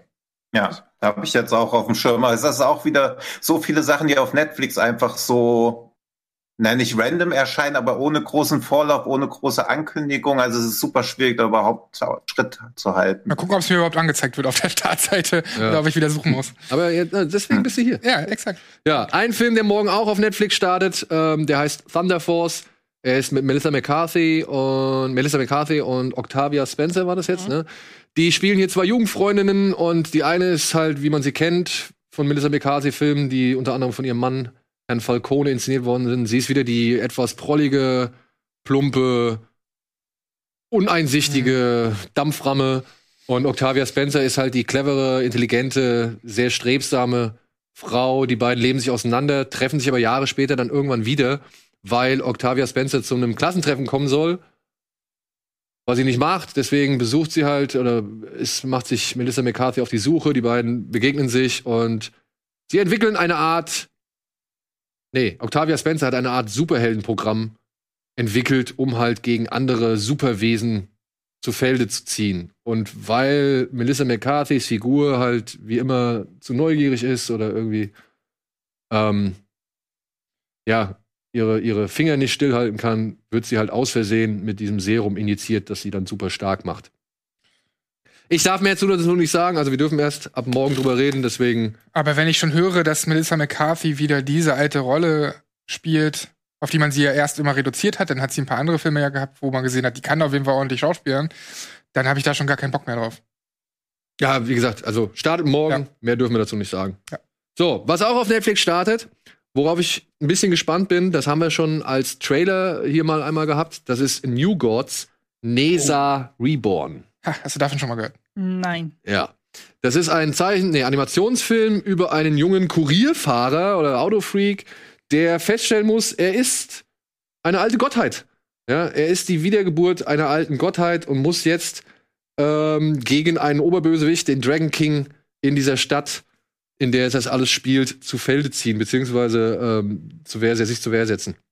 Das Ganze basiert auf einer uralten chinesischen Geschichte namens die Götter, äh, nee, die Romanze der Götter oder beziehungsweise die Götterernennung. Nämlich Feng Sheng Yanji. Yanji. Und diese Nesa-Figur ist halt ein, ja, Mao, es ist ein Mao, Tao, taoistischer, ein taoistischer Schutzgott. Meistens dargestellt in Form eines kleinen Jungen. Dazu gab es schon mal mehrere Filme. Unter anderem gibt es einen Nesa-Film, der war im Jahr 2019 der erfolgreichste Anime oder äh, Animationsfilm Chinas. Und der ist sehr, sehr gut. Also wenn man mal Bock hat auf andere Animationsfilme, die ganz andere Inspirationen haben und auf ganz anderen Mythen und so basieren, dann kann ich den auf jeden Fall empfehlen. Ich habe den vor kurzem mit Alvin geschaut, ähm, also jeder von zu Hause natürlich. Und das war echt richtig krass. Also der hat mir super gut gefallen. Das gehört ja sogar zu einem äh, Cinematic Universe. Ja, also dieses Feng Sheng Yan Yi, diese, diese, diese Erzählung, die beinhaltet mehrere Figuren. Da gibt's dann noch einen zweiten Film, Legend of Deification. Deification, irgendwie so, ja. Deification. Ja, Jan Hu oder wie er heißt, oder Yang Yang oder so. Der macht auch Spaß. Das ist der zweite Film dazu. Und wie gesagt, dieser Nesa New oder New Gods, Nesa Reborn, ist jetzt ein weiterer Film aus diesem so gesehen Universum. Wurde gemacht von den Machern von White Snake. Whitesnake hieß der Animationsfilm, ne? Mit der, Mhm. mit der Drachendame. Ja. Ja, genau. Die haben halt diesen White Snake gemacht, auch ein großer Erfolg. Und das ist einer dieser Filme, der sollte eigentlich auch, glaube ich, ins Kino kommen und ist jetzt halt dann einfach mal an Netflix verkauft worden. Ist auch sonst immer ein bisschen schwer, an, an diese Filme zu kommen, diese ganzen Animationsfilme aus China. Deswegen finde ich es cool, dass man hier zumindest bei denen dann mal die Chance hat, äh, den einfach auf Netflix zu sehen. Ja. Hoffentlich kommt da mehr. Ich hoffe es Und auch. man muss auch diesen Nesa nicht zwangsläufig gesehen haben. Also kann man, aber es ist keine direkte Fortsetzung. Weil ich finde, vom Titel wirkt es irgendwie so, als ob es eine Fortsetzung wäre, aber kann auch komplett also alleinstehend geschaut werden. Das ist bei den anderen Filmen von diesem Cinematic Universe auch so. Also die beiden, die ich da gesehen habe, da kannst du den einen gucken, ohne den anderen gesehen zu haben. Das Ja. ist eigentlich, die sind so in sich geschlossen, hängen aber dann doch hier und da eben zusammen. Genau. Und falls ihr euch wundert, bei hier, wie heißt der Film mit Jet Li und Dings, Forbidden Kingdom und Jackie Chan, da kommt Ja. die Figur auch Mhm. vor. Oder Mhm. zum Beispiel bei einem Film, den wir auch schon mal öfter abgefeiert haben, bei League of Gods, ja, kommt der Film auch Ja. vor, äh, kommt die Figuren auch vor, so. Also es ist halt schon einfach, ja, stellt euch vor, Marvel Comics äh, aus dem früh, frühen Jahrhundert, so. Ja, so kann man sich vorstellen. Äh, diese Geschichte hat halt viele Werke inspiriert und beeinflusst in China. Und ja, ich bin gespannt drauf. Also ich, ich freue mich drauf. Auch Bock drauf. Ich freue mich drauf. So, Mhm. ein Film, den wir auch vielleicht schneller abarbeiten können, bleiben wir im Animationssektor, den haben wir schon vor kurzem hier vorgestellt. Ich weiß nicht, hast du ihn dir angucken können? Ja, aber ich. Äh, ich hätte nicht den ganzen Film mir tatsächlich angucken können, glaube ich. Der Trailer ist schon hardcore, was Okay. Farben Ah, und ja. alles angeht. Die Rede ist von Promare, der ab heute jetzt äh, digital abrufbar ist. Also den kann man sich äh, digital abrufen. Ich, wir haben schon vor einiger Zeit kurz was zur Story erzählt. Es geht hier um eine futuristische Metropole, ähm, die eigentlich relativ verschont geblieben ist von einer Mutation namens Burnish oder beziehungsweise von einer Mutantenrasse namens Burnish, die in der Lage sind, besonders verheerende Flammen oder besonders verheerendes Feuer zu erzeugen. Denn unter anderem in dieser Metropole haben sie eine Firefighter-Einheit, die sich halt gegen diese Burnish zur Wehr setzt und versucht, das Ganze halt, oder diese Bedrohung, diese Terroristen, die halt immer wieder Menschen und Gebäude in Flammen stecken oder setzen, äh, versucht sie halt einzudämmen. Und das Ganze entspinnt sich dann als typische, schon typische Anime-Geschichte, dass in dieser Dystopie plötzlich nicht alles so ist, wie es scheint. Und ein Feuerbekämpfer, ja, auf der, auf der vermeintlich guten Seite stellt fest, dass er lange Zeit, sag ich mal, den falschen Idealen hinterher hing und jetzt umdenken muss und gleichzeitig dann halt in Kontakt eben mit denen kommt, die damals oder die ganze Zeit immer so als, als Bedrohung gesehen werden, eben mit dem Burnish. Und ja, ich habe schon viel zu dem Film erzählt. Ich weiß nicht, hast du, hast du was sehen können, Antje? Nein. Gar nichts? Also, wie gesagt, den Trailer habe ich mir angeguckt und dachte, das sind aber Ja. viele Farben und viele Bewegungen und ich gucke am besten mal nichts davon. Nee, würde ich dir auch also in deiner Position nicht, nicht äh, empfehlen. Ich glaube, der wird für einige nicht so einfach sein, aufgrund dessen, weil der halt, du hast gerade gesagt, die Story ist zwar relativ typisch, also kennt man so den Storyverlauf irgendwie, aber was überhaupt nicht typisch ist, ist halt dieser Stil. Super viele eckige Muster und dann wieder ein ganz anderer Stil reingeballert und du musst dem erstmal folgen können, was da passiert. Denn ich habe ähm, den auf dem Laptop geguckt, weil es ja ein offizieller Screener war und musste mich wirklich da konzentrieren und so mein Gesicht ein bisschen näher an den Bildschirm ranbringen. Ich hätte den super gerne im Kino gesehen, weil das halt echt ein Film ist, der so viel visuelles Spektakel einfach liefert, wo du, wo du dem erstmal folgen musst und äh, wo du erstmal erkennen musst, was soll das jetzt eigentlich sein? So, die Attacken sehen ja schon crazy aus, aber auch generell, wenn die aufeinander fliegen und, und so, und ich bin ja großer Fan von sowas, keine Ahnung, Richtung Power Rangers oder Neon Genesis, Transformation und bla. Alles super crazy, super cool, macht super viel Spaß, aber du erkennst oder du hast Probleme, wirklich zu erkennen, was jetzt gewisse Formen gerade sein sollen, weil es auch so schnell ist. Ich finde, ungefähr nach 30 Minuten geht's. ja, okay. bist du so betäubt, dass es halt einfach so durch dich hindurchfließen lässt. Aber ja, ich, wirklich, ist, der Film ist eine Herausforderung. Ja, genau das. Muss man schon mal so sagen. Aber die Feuerwehr war nie cooler. Also wer, wer auf Feuerwehr steht, das ist mal eine richtig coole Feuerwehr da am Stand. Also Ja. mir hat der sehr viel Spaß gemacht, aber ähm, ich würde den jetzt nicht jeden uneingeschränkt empfehlen. Nicht jedem Anime-Fan oder nicht jedem Anime-Affinen, also der halt nur so Ge Gelegenheitsanime-Schauer. Nicht jeden Gelegenheitsanime-Schauer, weil wenn du viele Animes guckst, dann ist das eine richtig geile Abwechslung, denn ich guck in letzter Zeit wieder sehr viel Anime-Zeug und auch sowas wie Demon Slayer, was jetzt zum Beispiel ja auch ein bisschen hier und da visuell ein bisschen mit was spielt, aber schon sehr auch teilweise an gewisse andere Anime erinnert, optisch. Und wenn du mal zwischen diesem ganzen Anime-Einheitsbrei, böse gesagt, äh, wenn du den halt kennst, dann ist das eine richtig geile Abwechslung mal. Und dann sehnt man sich ja auch nach visuellen Abwechslungen. Und das ist halt leider ein bisschen schade, weil der Film ist nämlich unter all diesem grellen Bombast und over, over, over the top Klimbim, den er da veranstaltet, hat der echt ein paar wirklich intelligente, lustige und, und, und auch sympathische Ansätze. So, ja, also da geht wirklich unten drunter, wenn man mal wirklich diese ganze Oberfläche beiseite schiebt. Da ist echt eine schöne, eine schöne Geschichte und, und eine geil intelligente Geschichte drunter so, ja, aber bis du dahin durchdringst, ist es halt wirklich schwierig. es ist halt wirklich schwierig. Dafür kann man aber echt feiern, dass sie richtig geile Synchronsprecher am Start haben, denn das vereinfacht das Ganze. Ich wollte ihn ja erst irgendwann mal auf Englisch gucken, aber also mit mit irgendwie Untertitel oder so, aber ich glaube oder auf Japanisch mit englischen Untertitel oder so ein Zeug, aber das ist halt problematisch, weil du ja dich so sehr aufs Visuelle fokussieren musst, dass man sehr dankbar ist, dass da eine sehr gute deutsche Synchro äh, gemacht wurde. Ja, Tino, was hast du noch hinzuzufügen? Das, was ihr sagt. und ich mag noch, dass er sehr mit diesen Genre-Klischees spielt. Ja. Also das auch auf eine coole Weise. Also einmal wird dann auch so, treffen sich Figuren auf einmal und es wird dann so gefragt, wieso treffen wir uns jetzt gerade, wieso weißt du so viel? Und es wird einfach gesagt, ja, Zufall.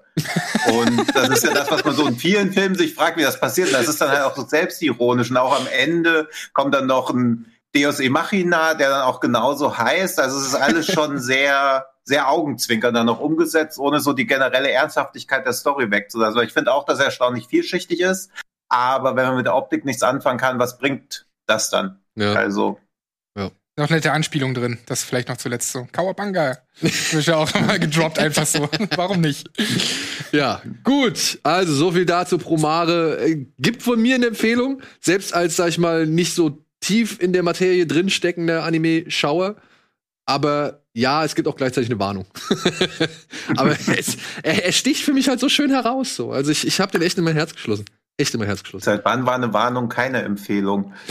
Das sind ja zwei Empfehlungen eigentlich. Auch wieder wahr, auch wieder wahr. So, was haben wir noch? Blackwater Abyss. Habe ich nur mit reingenommen, der erscheint jetzt dieser Tage auf Amazon. Habe ich mit reingenommen, weil ich tatsächlich den, den ersten Film von dem Regisseur sehr mag, nämlich Blackwater. Äh, Andrew oder Adam Trauki heißt der. Und der hatte damals mit Blackwater einen Film gezeigt, wo ein paar Leute zum Angeln gehen, irgendwo in den Sumpf. Und dann werden sie von einem Krokodil angefangen, äh, angefallen oder bedrängt. Und das Schöne an diesem Film war, das Krokodil war echt. Also das hat er nur mit echten Tieren gedreht. Also da kam halt, wurde, wenn dann nur getrickst, aber halt meistens immer mit echten Tieren. Hier in Blackwater Abyss geht es darum, dass eine Gruppe von, ja, Abenteuersport begeisterten Menschen in eine Höhle hinabsteigen wollen. Und weil ein Unwetter naht, fühlen sie sich dann auch in dieser Höhle relativ sicher, aber müssen dann feststellen, dass das Regenwasser in diese Höhle fließt und das nicht nur halt eben die Luft verringert, sondern halt auch eine Menge Krokodile mit reinspült. Und dann sind wir bei dem typischen, ja, eine nach dem anderen Abgemetzel, was solche Tierhorrorfilme immer gerne mit sich bringen. Aber ich habe gelesen, der Film soll tatsächlich weniger Tierhorror sein und mehr so ein bisschen Klaustrophobie-Horror. Hm. Und eigentlich als Fortsetzung oder wenn man halt wirklich eben, weil man den ersten Film kennt, sich das anguckt, um halt Kroko-Horror-Action zu sehen, wird man so ein bisschen enttäuscht werden. Ich habe ihn jetzt nicht gesehen, ich weiß es nicht. Das ist nur das, was ich dazu gelesen habe. Aber er wäre schon an sich solide. Ich weiß nicht, Tino, hast du den noch mal reingucken können? So nebenbei laufen lassen, aber verhält sich halt ein bisschen wie 47 Meters Down zum zweiten Teil, finde ich. Also Ja. auch ähnliches Szenario, dass man in so einer Höhle drin ist, dieses klaustrophobische funktioniert halt so leidlich, weil das Grundproblem ist ja immer, wenn diese Charaktere dir relativ egal sind, dann hast du ja immer so eine gepflegte Langeweile dabei und sobald du bei so einem Film dann wieder darauf wartest, dass der Krokodil in Action tritt, weißt du halt, okay, das ist im Prinzip ist es eigentlich auch nur ein Slasher mit einem Krokodil. Aber kann man schon machen. Ist jetzt aber nichts. Also wenn man den ersten Teil schon nicht mochte, den ich deutlich besser finde, dann muss man sich den nicht antun. Wie steht ihr zu Krokodil-Horrorfilmen? Ja, der letzte war doch dieser mit äh, Crawl. Crawl, Crawl, genau. Und den fanden ja sehr, sehr Mhm. viele gut, aber den fand ich auch schon nicht so. Ich, glaub, ich, ich bin einfach nicht so empfänglich dafür, wenn Tiere plötzlich böse Sachen machen. Das finde ich immer so ein bisschen albern. Wenn sie bedroht werden, Antje, dann Ja, aber wurde das Krokodil in Crawl wirklich bedroht? Seien wir mal ehrlich.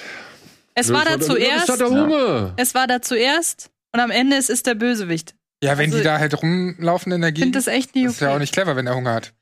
Sollte mal irgendjemand auf die Idee kommen, einen Tierhorrorfilm aus der Perspektive des Tiers zu machen. Wie auch immer das funktionieren soll. Gibt's Ja. bestimmt auch schon Ja. auf der Welt. Wäre ich dabei. Wäre ich dabei. Ja. Wenn ihr mal sehen wollt, wie sich bedrohte Tiere wirklich verhalten, kann ich euch auch Seaspiracy empfehlen. Ja, gut. Kommen wir zum nächsten Film. Äh, er startet auf Blu-ray und DVD. Ich habe ihn jetzt endlich mal aufgrund der Tatsache, dass er jetzt startet, halt anschauen können. Er heißt Tax Collector und das war bislang der Film, der nur dadurch Aufmerksamkeit generiert hat, weil sich einer der Hauptdarsteller, Shia LaBeouf, ja komplett Ganzkörper tätowiert hat äh, lassen für diesen Film. Moment. Echt? Echte Tattoos. Echte Tattoos, ja. Oh, ist das dumm. Das ist wieder eins seiner weiteren Kunstprojekte. Er ist Method Actor, was soll man sagen? Ja, er ist Method Actor. Hier geht es um zwei, wie soll man sagen, zwei Vollstrecker. Nee, nein, Tax Collector. Ich muss es einfach so sagen. Das sind Steuereintreiber. Steuereintreiber im Namen mexikanischer Gangster. Ja, der Obergangster sitzt im Knast und die beiden Jungs, David und Creeper, so heißt die Figur von Shia LaBeouf, die ziehen halt von Gang zu Gang und sammeln halt, ja, das Schutzgeld, die Abgaben, die Steuern halt eben ein, die so Gangsterbanden eben leisten müssen, wenn sie halt Geschäfte, Geschäfte vollführen unter halt dem Schutzmantel von irgendeiner großen Organisation. Und das ist alles schön und gut, bis dann eines Tages plötzlich ein neuer Player auf den Plan tritt, der frisch aus Mexiko gekommen ist, wo er jahrelang verschollen war oder wo er sich jahrelang versteckt hat, nachdem er nämlich eben von diesem Wizard, diesem Oberboss, für den David und Creeper arbeiten, ähm, nachdem er von dem halt irgendwie fertig gemacht worden ist. Und der kommt jetzt zurück und bringt plötzlich alles durcheinander und ins Wanken und es wird sehr, sehr brutal. Das kann man schon mal sagen. Es gibt da ein paar Szenen, da musste ich schon sagen, holla die Waldfee, aber dann musste ich auch schon wieder sagen, da schon ein bisschen typisch David Ayer, der hier, ja, mal wieder Training Day, mal wieder Bright, ne, wie ist er, Bright? Mhm. Der, der, der, Der mit Will Smith? Genau, Bright. Bright. ja, Mhm. Bright. Richtige Rotze, ey. Der mal wieder halt so diese ganzen typischen Dinge irgendwie ausspielt, die er so gerne mal ausspielt, so, ja, und dann sich auch immer so ein bisschen in der Gewalt ein bisschen suhlt und in der Härte. Und das finde ich bei den Filmen immer so ein bisschen, da frage ich mich, ja, soll es einfach nur so ein rotziges Ding sein, aber ich habe immer das Gefühl, dass Aya auch noch ein bisschen was aussagen möchte damit. Aber das, das heißt ja schon viel, wenn das von, aus deinem Mund kommt, der ja grundsätzlich gegen viel Gewalt nichts hat. Aber wenn du dich dann fragst, warum die überhaupt da ist, wenn sie irgendwie zum, zum Selbstzweck verkommt, dann ist es ja irgendwie auch äh, nicht, so, nicht so toll in diesem Film. Also, ich kann ja mit Gewalt zum Selbstzweck kann ich ganz gut leben. Ja, okay, selbst das, siehst du, okay. Ja, aber dann, dann habe ich das meistens oder dann sehe ich das meistens anhand von Filmen, die sowieso einen Fick drauf geben, die sowieso irgendwie, weiß ich nicht, ähm, denen es sowieso egal ist, die nie irgendwie den, irgendeinen Anspruch verfolgt haben, so, die einfach halt zur puren, stumpfen Unterhaltung gemacht worden sind. Mhm. Und bei dem Film bin ich mir nicht so ganz sicher, ob das wirklich so sein sollte. Hat den jemand von euch gesehen? Nee. Aber zum einen, eigentlich, ich, David Ayer hat ja auch den End of Watch gemacht, ne? End of Watch, ja. Das war sein erster, glaube ich. Und den mochte ich damals sehr, sehr gern. Den fand ich auch gut. Und dann kamen ja noch Training ganz Day, viele andere Filme danach. Und dann ist er auch so in meiner Gunst irgendwie so immer weiter abgestürzt, weil er dann, ich finde, ich, an End of Watch, der hatte irgendwie so ein Alleinstellungsmerkmal. Und sei es nur halt die Art der Inszenierung und auch dann gemischt mit dieser Härte. Und gleichzeitig war es ja dann aber auch schon irgendwie ein Film für die breite Masse. Und je mehr David Ayer dann für die breite Masse gemacht hat, desto weniger hat er sich dann auf die Gewalt verlassen. Deshalb fand ich es eigentlich ganz interessant, was du gerade über den Gewaltgrad gesagt hast. Auf der anderen Seite äh, sah das Ganze jetzt ein bisschen aus wie Sicario, nur halt mit Shia LaBeouf. Und da wiederum frage ich mich, wenn der sich wirklich für diesen Film Ganzkörper tätowiert hat, das geht mir leider nicht aus dem Kopf. Während das gan- die ganze Zeit muss ich darüber nachdenken. Das macht man, also dann muss er doch jetzt eigentlich davon ausgehen, dass er nie wieder einen Film dreht, weil er kann ja nie wieder einen Film drehen von jemandem, der keine Ganzkörpertätowierung hat. Also wenn er gesagt hat, so das ist meine allerletzte Rolle und für die gebe ich noch mal alles, ich lasse mich sogar Ganzkörper tätowieren, hätte es Sinn gemacht. Aber ich behaupte, der will ja noch ein paar Filme drehen. Ja, schön Bräunungscreme rauf, dann ist das auch wieder Also, weg. ich weiß nicht, ob, er, ob die. Ganzkörper-Henna tätowiert. Also Ganzkörper möchte ich dann auch in dem Moment nur mal kurz revidieren. Ich habe jetzt nicht gesehen, ob die Beine wirklich ähm, tätowiert waren. Das Ding ist ja halt, du siehst es gar nicht. Also es gibt, Hä, es das gibt, ist doch super sinnlos. es dann. gibt eine Szene oder beziehungsweise ja so, ein- so ein Handyvideo, sagen wir so, eine Handyübertragung. Da sieht man ihn oder seinen freien, seinen, seinen freien Oberkörper ein bisschen. Mhm. Aber selbst da ist es so blutverschmiert und, und so wackelig und keine Ahnung, dass du nicht mal richtig erkennen kannst, ob das jetzt wirklich echte Tattoos sind oder nicht. So. Ja, ich, Und vielleicht war es auch nur der Oberkörper, den er sich hat tätowieren Mhm. lassen. Also ich will jetzt auch nicht übertreiben, aber ich habe damals die News gelesen, dass er extra sich für diesen Film halt Oh Mann.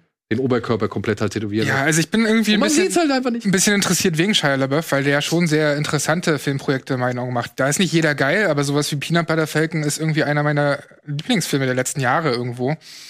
Ähm, deswegen würde ich da vermutlich reingucken.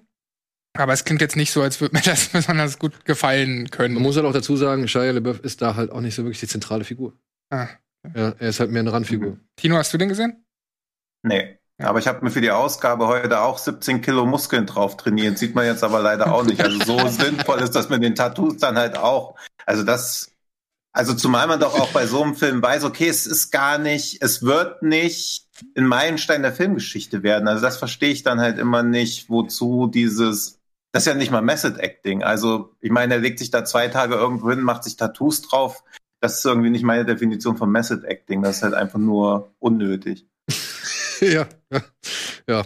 Ähnliches kann man vielleicht über diesen Film sagen, aber ich glaube, wenn man dann auf so Street-Gangster-Thriller steht, ähm, gibt er einem schon ein bisschen was mit. Ja, also er ist halt hart, er ist kurz, aber am Ende des Tages habe ich die Message dieses Films weder richtig annehmen können, ja, noch sehe ich da nicht so den ganzen Sinn drin, irgendwie einen Gangster zu zeigen, der die ganze Zeit Gangster-Scheiß macht, dafür die Quittung kassiert und sich da aber für dagegen halt nochmal zur Wehr setzt. So, das ist so ein bisschen, weiß ich nicht, es ist so verpufft dann einfach im Raum. Also es Mhm. ist so ein, so ein, weiß ich nicht. Ob du, jetzt, ob du das jetzt gesehen hast oder nicht, ist dann halt leider Mhm. echt egal. Ja. Gut, wir gehen kurz in die Werbung und melden uns gleich zurück mit ein paar weiteren Filmen.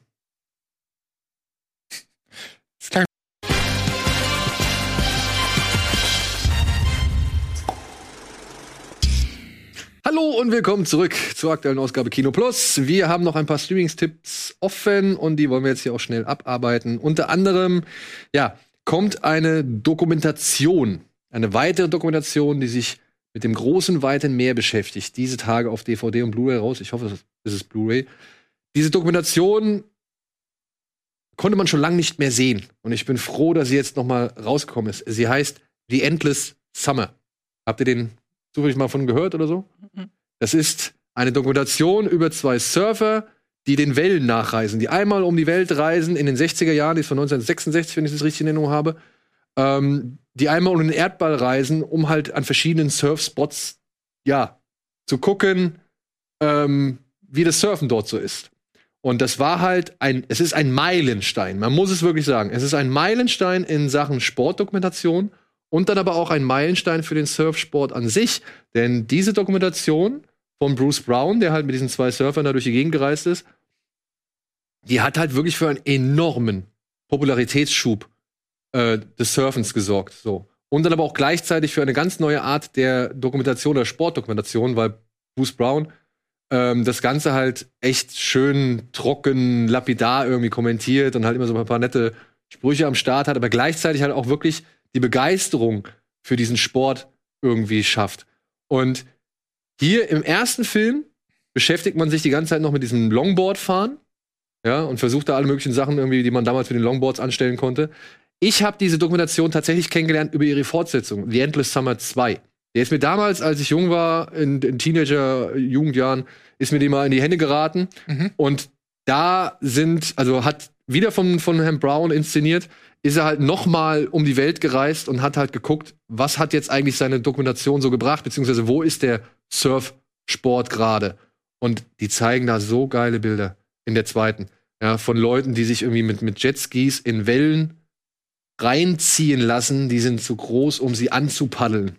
Ja, und also Sachen. Also, und das Ganze, wie gesagt, das sind schöne Situationen, sind coole Leute dabei, du siehst wirklich fantastische Surfspots. Und das Ganze habe ich dann halt, wie gesagt, erst wahrgenommen als in seiner Fortsetzung und dann habe ich mich gefragt, oh, okay. Und dann habe ich die erst, den ersten Teil versucht zu finden und das war echt schwer. Also den irgendwie noch mal zu kriegen so und dass der jetzt noch mal auf DVD rauskommt, freut mich ungemein.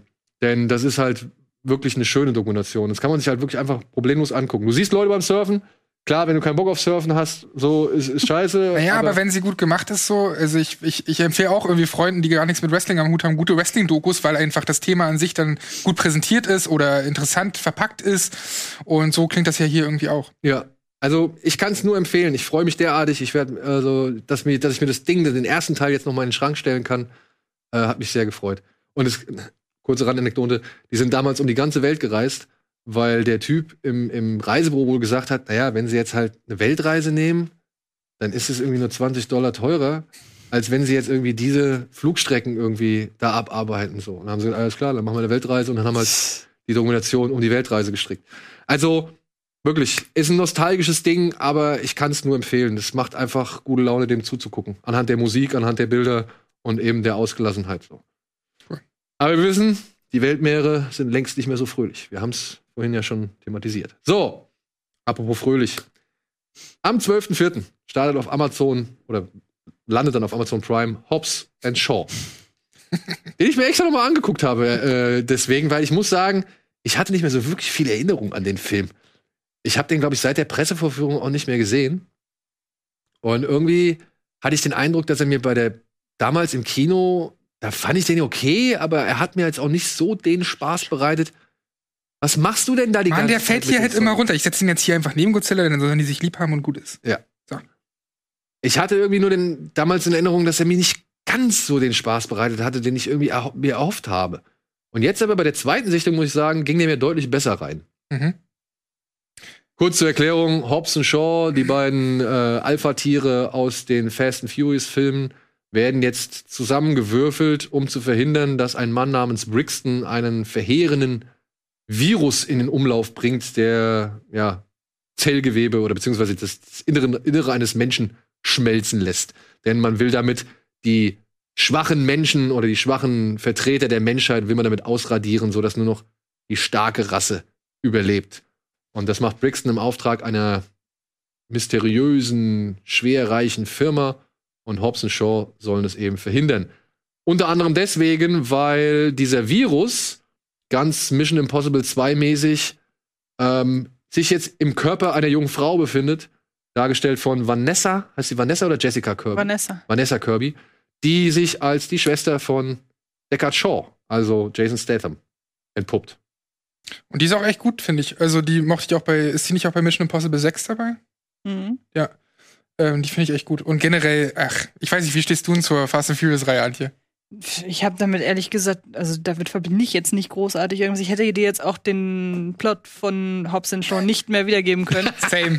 ähm, aber ich weiß, dass ich den damals gesehen habe und dachte, das ist jetzt genau das, was ich eigentlich erwartet habe. Also wenn da Hobbs Shaw draufsteht und ich weiß, äh, wer das ist und auch, dass das, finde ich, somit die charismatischsten und ja, Figuren aus den bisherigen, bisherigen, bisherigen Fast and Furious Filmen sind, beziehungsweise die mit den sympathischsten Ecken und Kanten so, dann fand ich's ich sag mal so, ich konnte schon verstehen, weshalb Vin Diesel irgendwie angepisst war, dass die beiden einen Spin-off bekommen, weil einfach anhand dieses Films deutlich wird, woran es Fast and Furious gerne mal so mangelt, weil die sich ja so unfassbar ernst nehmen mit ihrer Wir sind Familie, äh, da mit ihrem, ihrer permanenten Betonung, wir sind Familie und wir halten zusammen und jeder Aber dritte Satz du, ist dass total sich, ich bedeutungsschwanger. meine, The Rock hat hier so ein, so ein Gips und lässt einmal anspannen und dann zerbricht dieses Gips. Das ist nicht Ja, besonders aber, ernst auch, genommen. aber das ist auch eine, eine, eine Szene, die ging auf oder die hatte mit ihm zu tun. Ach so, insofern, und, ja. Und weil halt Fast and Furious ganz viel rund um die Figur von Vin Diesel kreist, weiß ich halt, Ah, mhm. das sind immer die Parts, wo ich bei Fast and Furious denke, ja, ihr macht aber letzten Endes auch nur eine Auto-Action-Reihe und nicht. Ich weiß nicht, Vin Diesel hat ja irgendwann auch mal, äh, ich glaube, das war der siebte, den hat er ja sogar für die Oscars ins Spiel gebracht, so irgendwie mal in einem Statement, wo man dann auch, also wie, wie, in welcher Welt lebst du denn bitte? Aber hier konzentriert es sich eben auf die Figuren, wo ich sage, ich hätte gerne Fast and Furious nur gespickt mit solchen Figuren, die so over the top sind, die auch wissen, in was für einem Quatsch sie da mitspielen. Dann wären die Fast and Furious Filme an sich auch, finde ich, noch mal wesentlich unterhaltsamer. Ja, ich fand damals, als den, was mich halt gestört hat, war, was gestört, aber was ich so ein bisschen schade finde einfach, der Film ist ja von David Leach. Das ist einer der beiden John Wick Hm. Regisseure. Und als dann bekannt wurde, der macht das, da hatte ich so ein bisschen die Hoffnung, okay, die werden jetzt ein bisschen ein Tick härter. Ja, also sie gehen, sie gehen einfach noch mal ein bisschen grober zur Sache, so, also sie gehen ein bisschen grober zur Sache. Und ich hatte halt schon auch ein bisschen mehr auf handgemachte Action Mhm. gesetzt oder gehofft. Ja, ich fand dann doch so, ne, wenn sie da in dieser komischen, weiß ich nicht, in dieser russischen Kernkraftanlage da sind oder was es da ist, oder halt am Ende auf Samoa mit dem Hubschrauber da durch die Gegend fetzen so. Das war mir halt alles ein bisschen zu viel CGI. Ja, und vor allem sieht's auch immer so clean aus. Oh, also ich finde nicht, ich finde nicht besonders irgendwie rough oder dreckig oder so. Also ich finde schon, dass gerade diese Fast and Furious Reihe immer auch so poliert ist. Hm. Liegt vielleicht auch im Budget und dass das alles poliert Aber werden soll. Und Hobbs so. Shaw doch ein bisschen dreckiger, meiner Meinung Ja, natürlich ein bisschen dreckiger, aber nicht dre- dreckig genug. So, dazu zählt ja auch die Gewalt ähm, oder die handgemachte Action, die ich mir da auch mehr gewünscht hätte. Und mir geht's da auch ein bisschen wie Antje. Man guckt sich den an und danach ist ein Tag Ja, später ja, auch schon wieder äh, alles vergessen. So. Deswegen, ich habe mir noch mal angeguckt, weil ich wirklich auch kaum was wusste. Ich wusste eigentlich nicht mehr, was, was will denn eigentlich hier äh, Idris Elba? Was will der denn? So, ja, was, was, was war nochmal so sein Problem? Keine Ahnung. Vor allem, ich habe davon, jetzt selbst wenn du es nochmal sagst, es kommt auch nicht wieder. Also, das, wenn du mir jetzt gerade erzählt hättest, das ist, keine Ahnung, da, die Um Handlung, geht. das ist die Handlung vom nächsten Mission Impossible 7, hätte ich dir das auch geglaubt. Also, ich erinnere mich nicht, gar nicht mehr. Aber dafür gibt's halt ja schon viele Sprüche. Man, was bleibt denn hängen? Der Auftritt von, von Kevin Hart, der Auftritt von Ryan Reynolds. Kevin Hart, ich weiß es. Nicht Ryan. Reynolds erinnere ich mich noch, aber Kevin Hart, echt? Kevin Hart ist der Flugmarschall. Dem sie, der im Ach, der! Tino, sag doch auch noch was.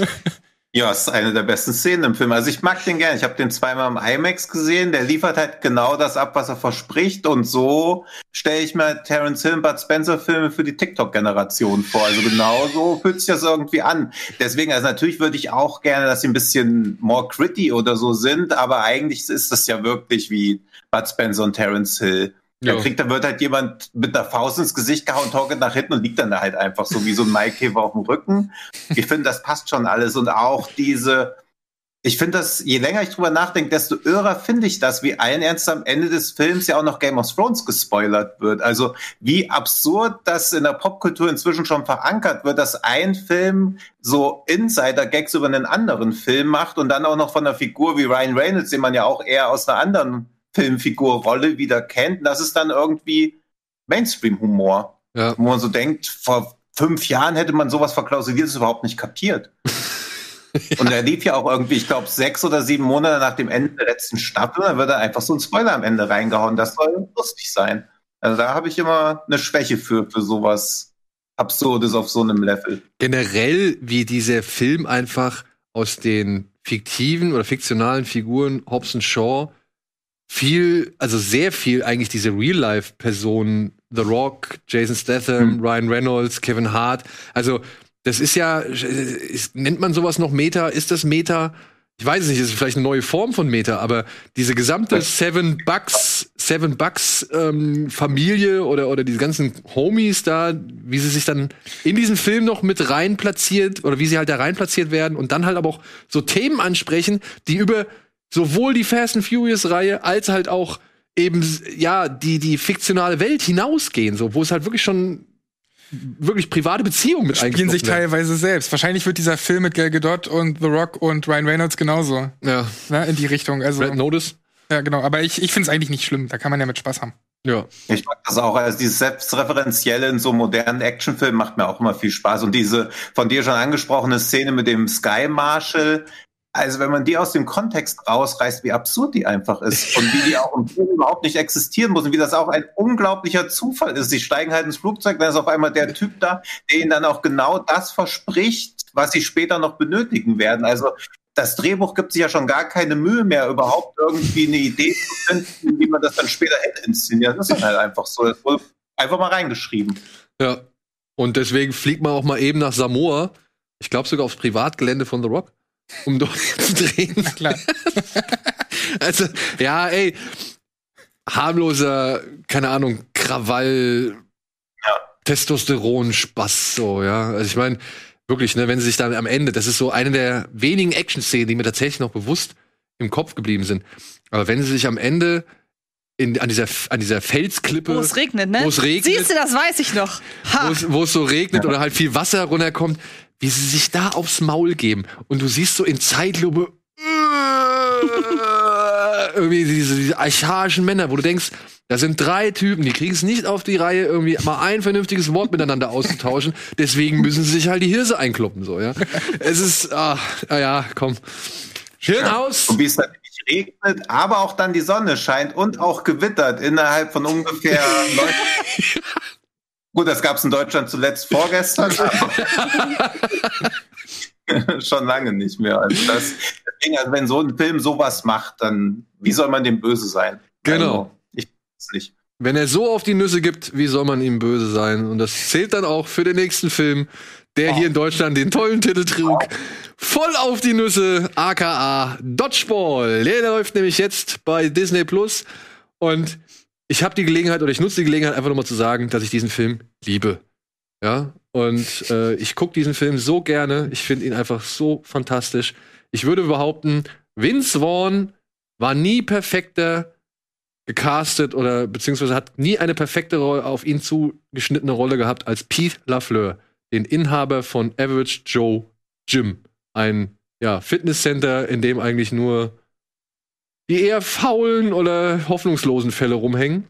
Und ebenso sehr lässt er sich halt damit durchs, Leben treiben, bis dann eines Tages plötzlich neben seinem Fitnessstudio Globo Gym, Gym, Entschuldigung, Globo Gym eröffnet wird. Die Kette von Ben Stiller, dem absoluten Vorzeige-Bodybuilder, der aus allen Menschen ein, ja, sein Ebenbild formen möchte. Und die beiden müssen jetzt halt, oder beziehungsweise sind sich nicht so ganz grün und, und äh, Globo Gym droht halt damit, das Fitnessstudio Average Joe zu übernehmen. Und damit das nicht passiert, formen Jungs von Average Joe ein Dodgeball-Team zusammen, um beim Dodgeball-Turnier so viel Geld zu sammeln oder zu gewinnen, um eben ihr Fitnessstudio retten zu können. Ja.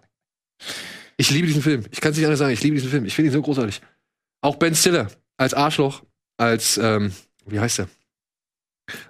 White, White, Ein Whitman? White Goodman. White Goodman. Ähm, es ist wirklich, ich, ich kann, ich, egal wie oft ich den gucke, ich finde es super. Ich finde sogar auf Deutsch einfach super.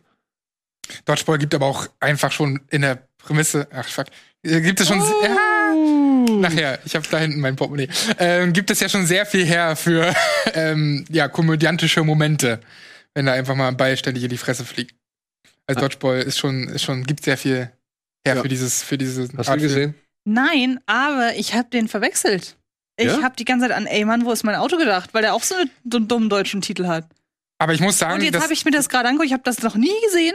Und das Oh, wundert echt? mich total, weil ich bin ja riesen Ben Stiller-Fan. Ich habe eigentlich alles von Ben Stiller gesehen, gerade die Comedy-Sachen. Und das ist bei mir so komplett an mir vorbeigegangen. Krass. Werde ich definitiv nachholen, dieses Wochenende noch. Geil. Habe ich sehr großen Bock drauf. Sieht ja auch, erinnert mich von der Figur her. Ex dachte ich erst, es könnte ein Zoolander-Spin-Off sein. So, Ja. so sieht er da aus irgendwie. ja. Ja. Ich werde mir den auch, ich habe den vor Ewigkeiten gesehen, also auch, auch ich werde mir den dann am Wochenende geben. Ist tatsächlich dann auch von dem Rawson Marshall Thurber, der mit The Rock zuletzt sehr viele Filme gemacht hat. Ähm, aber hier muss ich sagen, er, ich glaube, er war nie besser. David Hasselhoff Ja. taucht noch auf, Chuck Norris taucht noch auf. Und ey Leute, wenn ihr diesen Film zu Hause auf DVD besitzt oder auf Blu-ray, bitte guckt euch noch mal die entfallenen Szenen an. Es gibt eine Trainingsmontage von Justin Long. Das ist das Witzigste, was Justin Long meiner Ansicht nach in seinem Leben jemals gemacht hat. Denn er kriegt, glaube ich, zwei Minuten lang einfach nur diese Gummibälle in die Fresse. Ich sag's ja, das ist einfach Und- schon lustig an sich. Das haben sie halt im Film noch zusammengekürzt, so. Aber in, diese, in, diesen, in diesen Deleted Scenes, so diesen erweiterten Szenen oder Making of, ich glaube, erweiterte Szenen, ähm, das ist noch mal so viel länger. Und es macht so viel Spaß, weil er sich halt auch wirklich wehtut. Ja? Jetzt hast du mich. Jetzt kaufe ich diese DVD. Das, ist, das funktioniert wohl alles einmal so ganz normal gut und er kann das alles so wegstecken, wenn er den Ball so direkt gegen den Kopf oder irgendwie an die Schulter kriegt.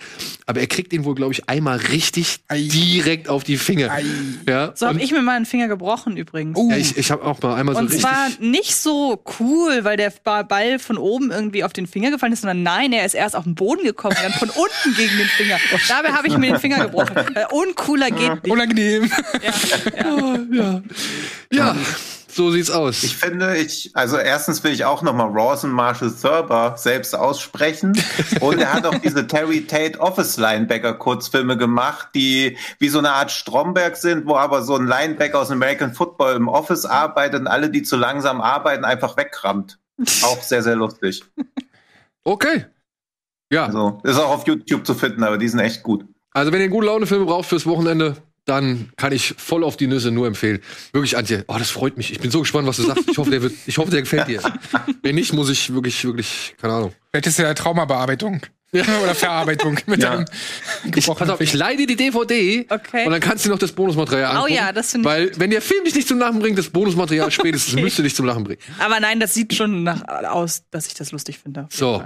Und das waren unsere Filmempfehlungen für diese Woche. Puh. War jetzt doch wieder Hm. einiges an Zeit. Ja, gut. Wir hatten noch ein paar News. Liebe Freunde, ihr habt es wahrscheinlich schon gehört, aber nur als kurze Empfehlung. Oder, An oder Alvin, willst du einmal die Mats abspielen, damit du sie nicht umsonst gemacht hast und ich bespreche, also ich vertone sie oder?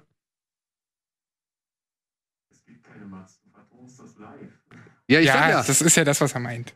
Soll ich das, willst du das einmal abspielen, damit es nicht umsonst war?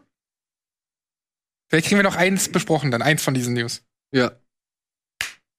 Hier sind die News. Ganz knapp. Kings of the Kinokassen. Godzilla vs. Kong trotzt weltweit der Pandemie und sorgt für Bewegung. Netflix wetzt die Messer. Der Streamingdienst sichert sich Knives Out 2 und 3 für Rekordsumme. Moi Klart. Der russische Herr der Ringe ist online aufgetaucht. Gute Nacht, Mama. Ich sehe, ich sehe, kriegt ein prominentes besetztes Remake von Amazon.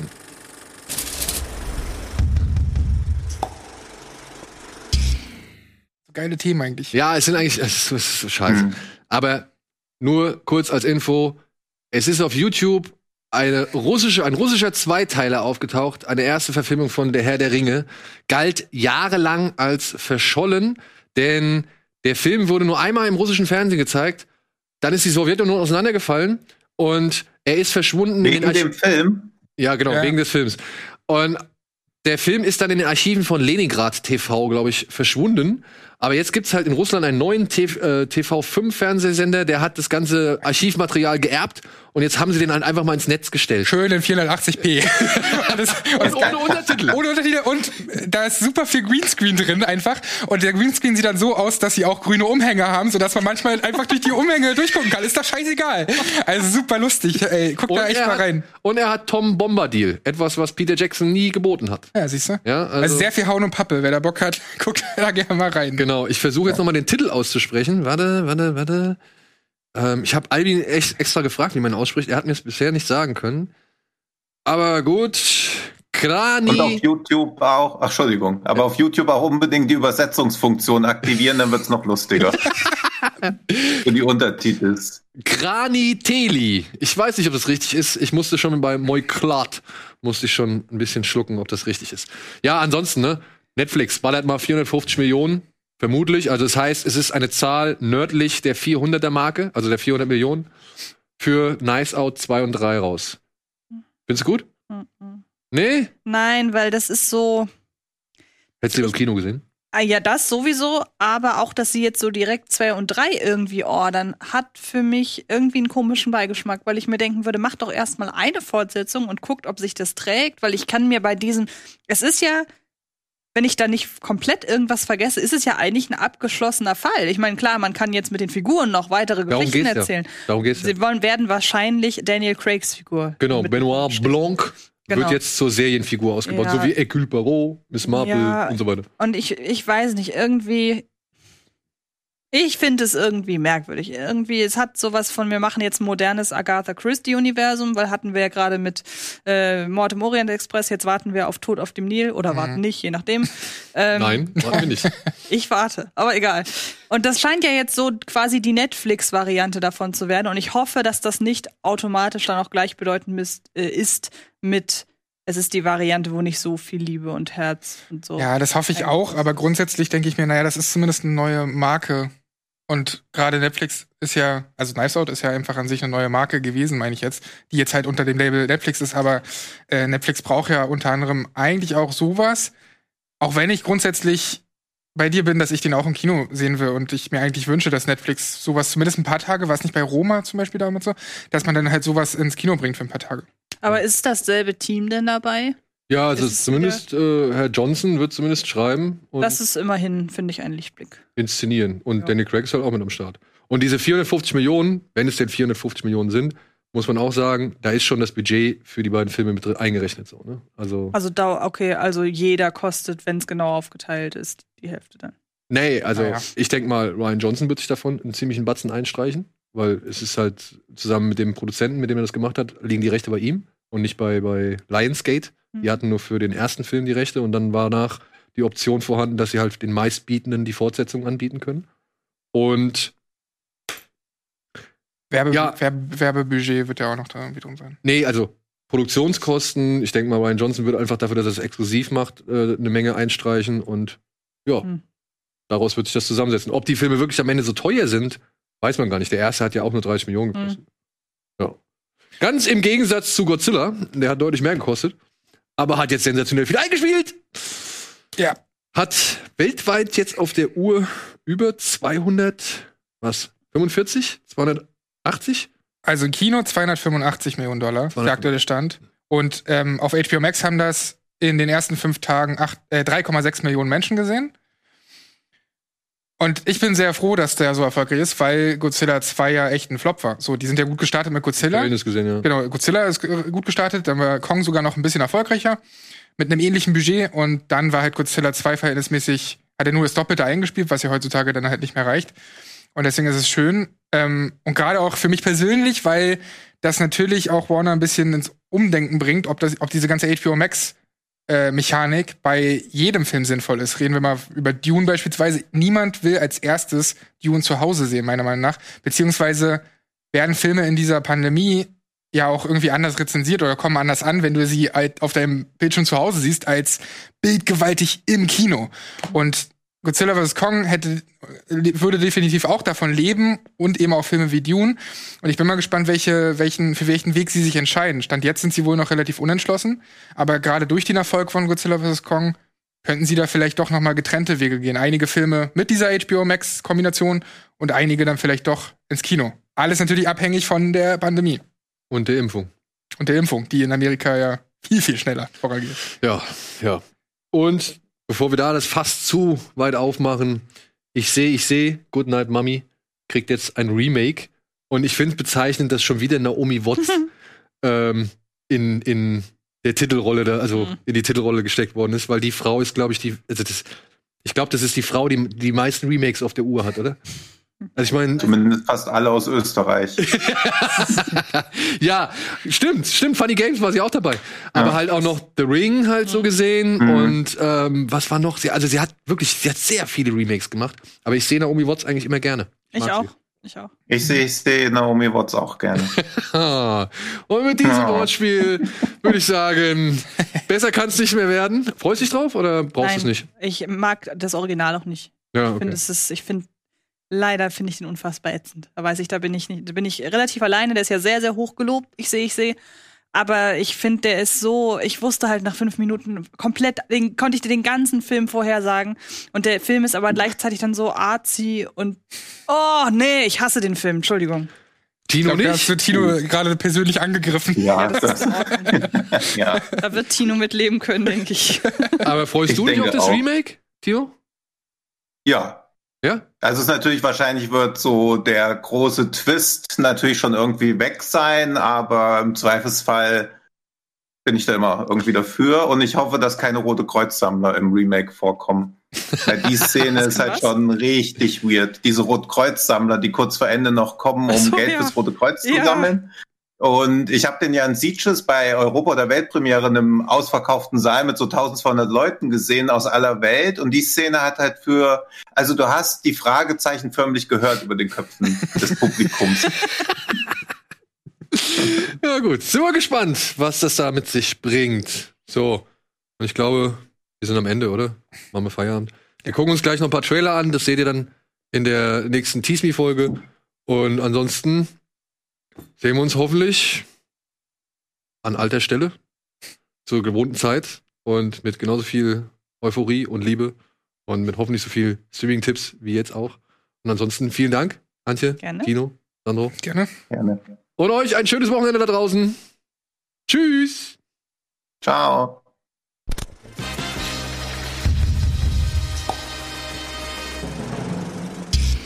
Diese Sendung kannst du als Video schauen und als Podcast hören. Mehr Infos unter rbtv.to/kinoplus.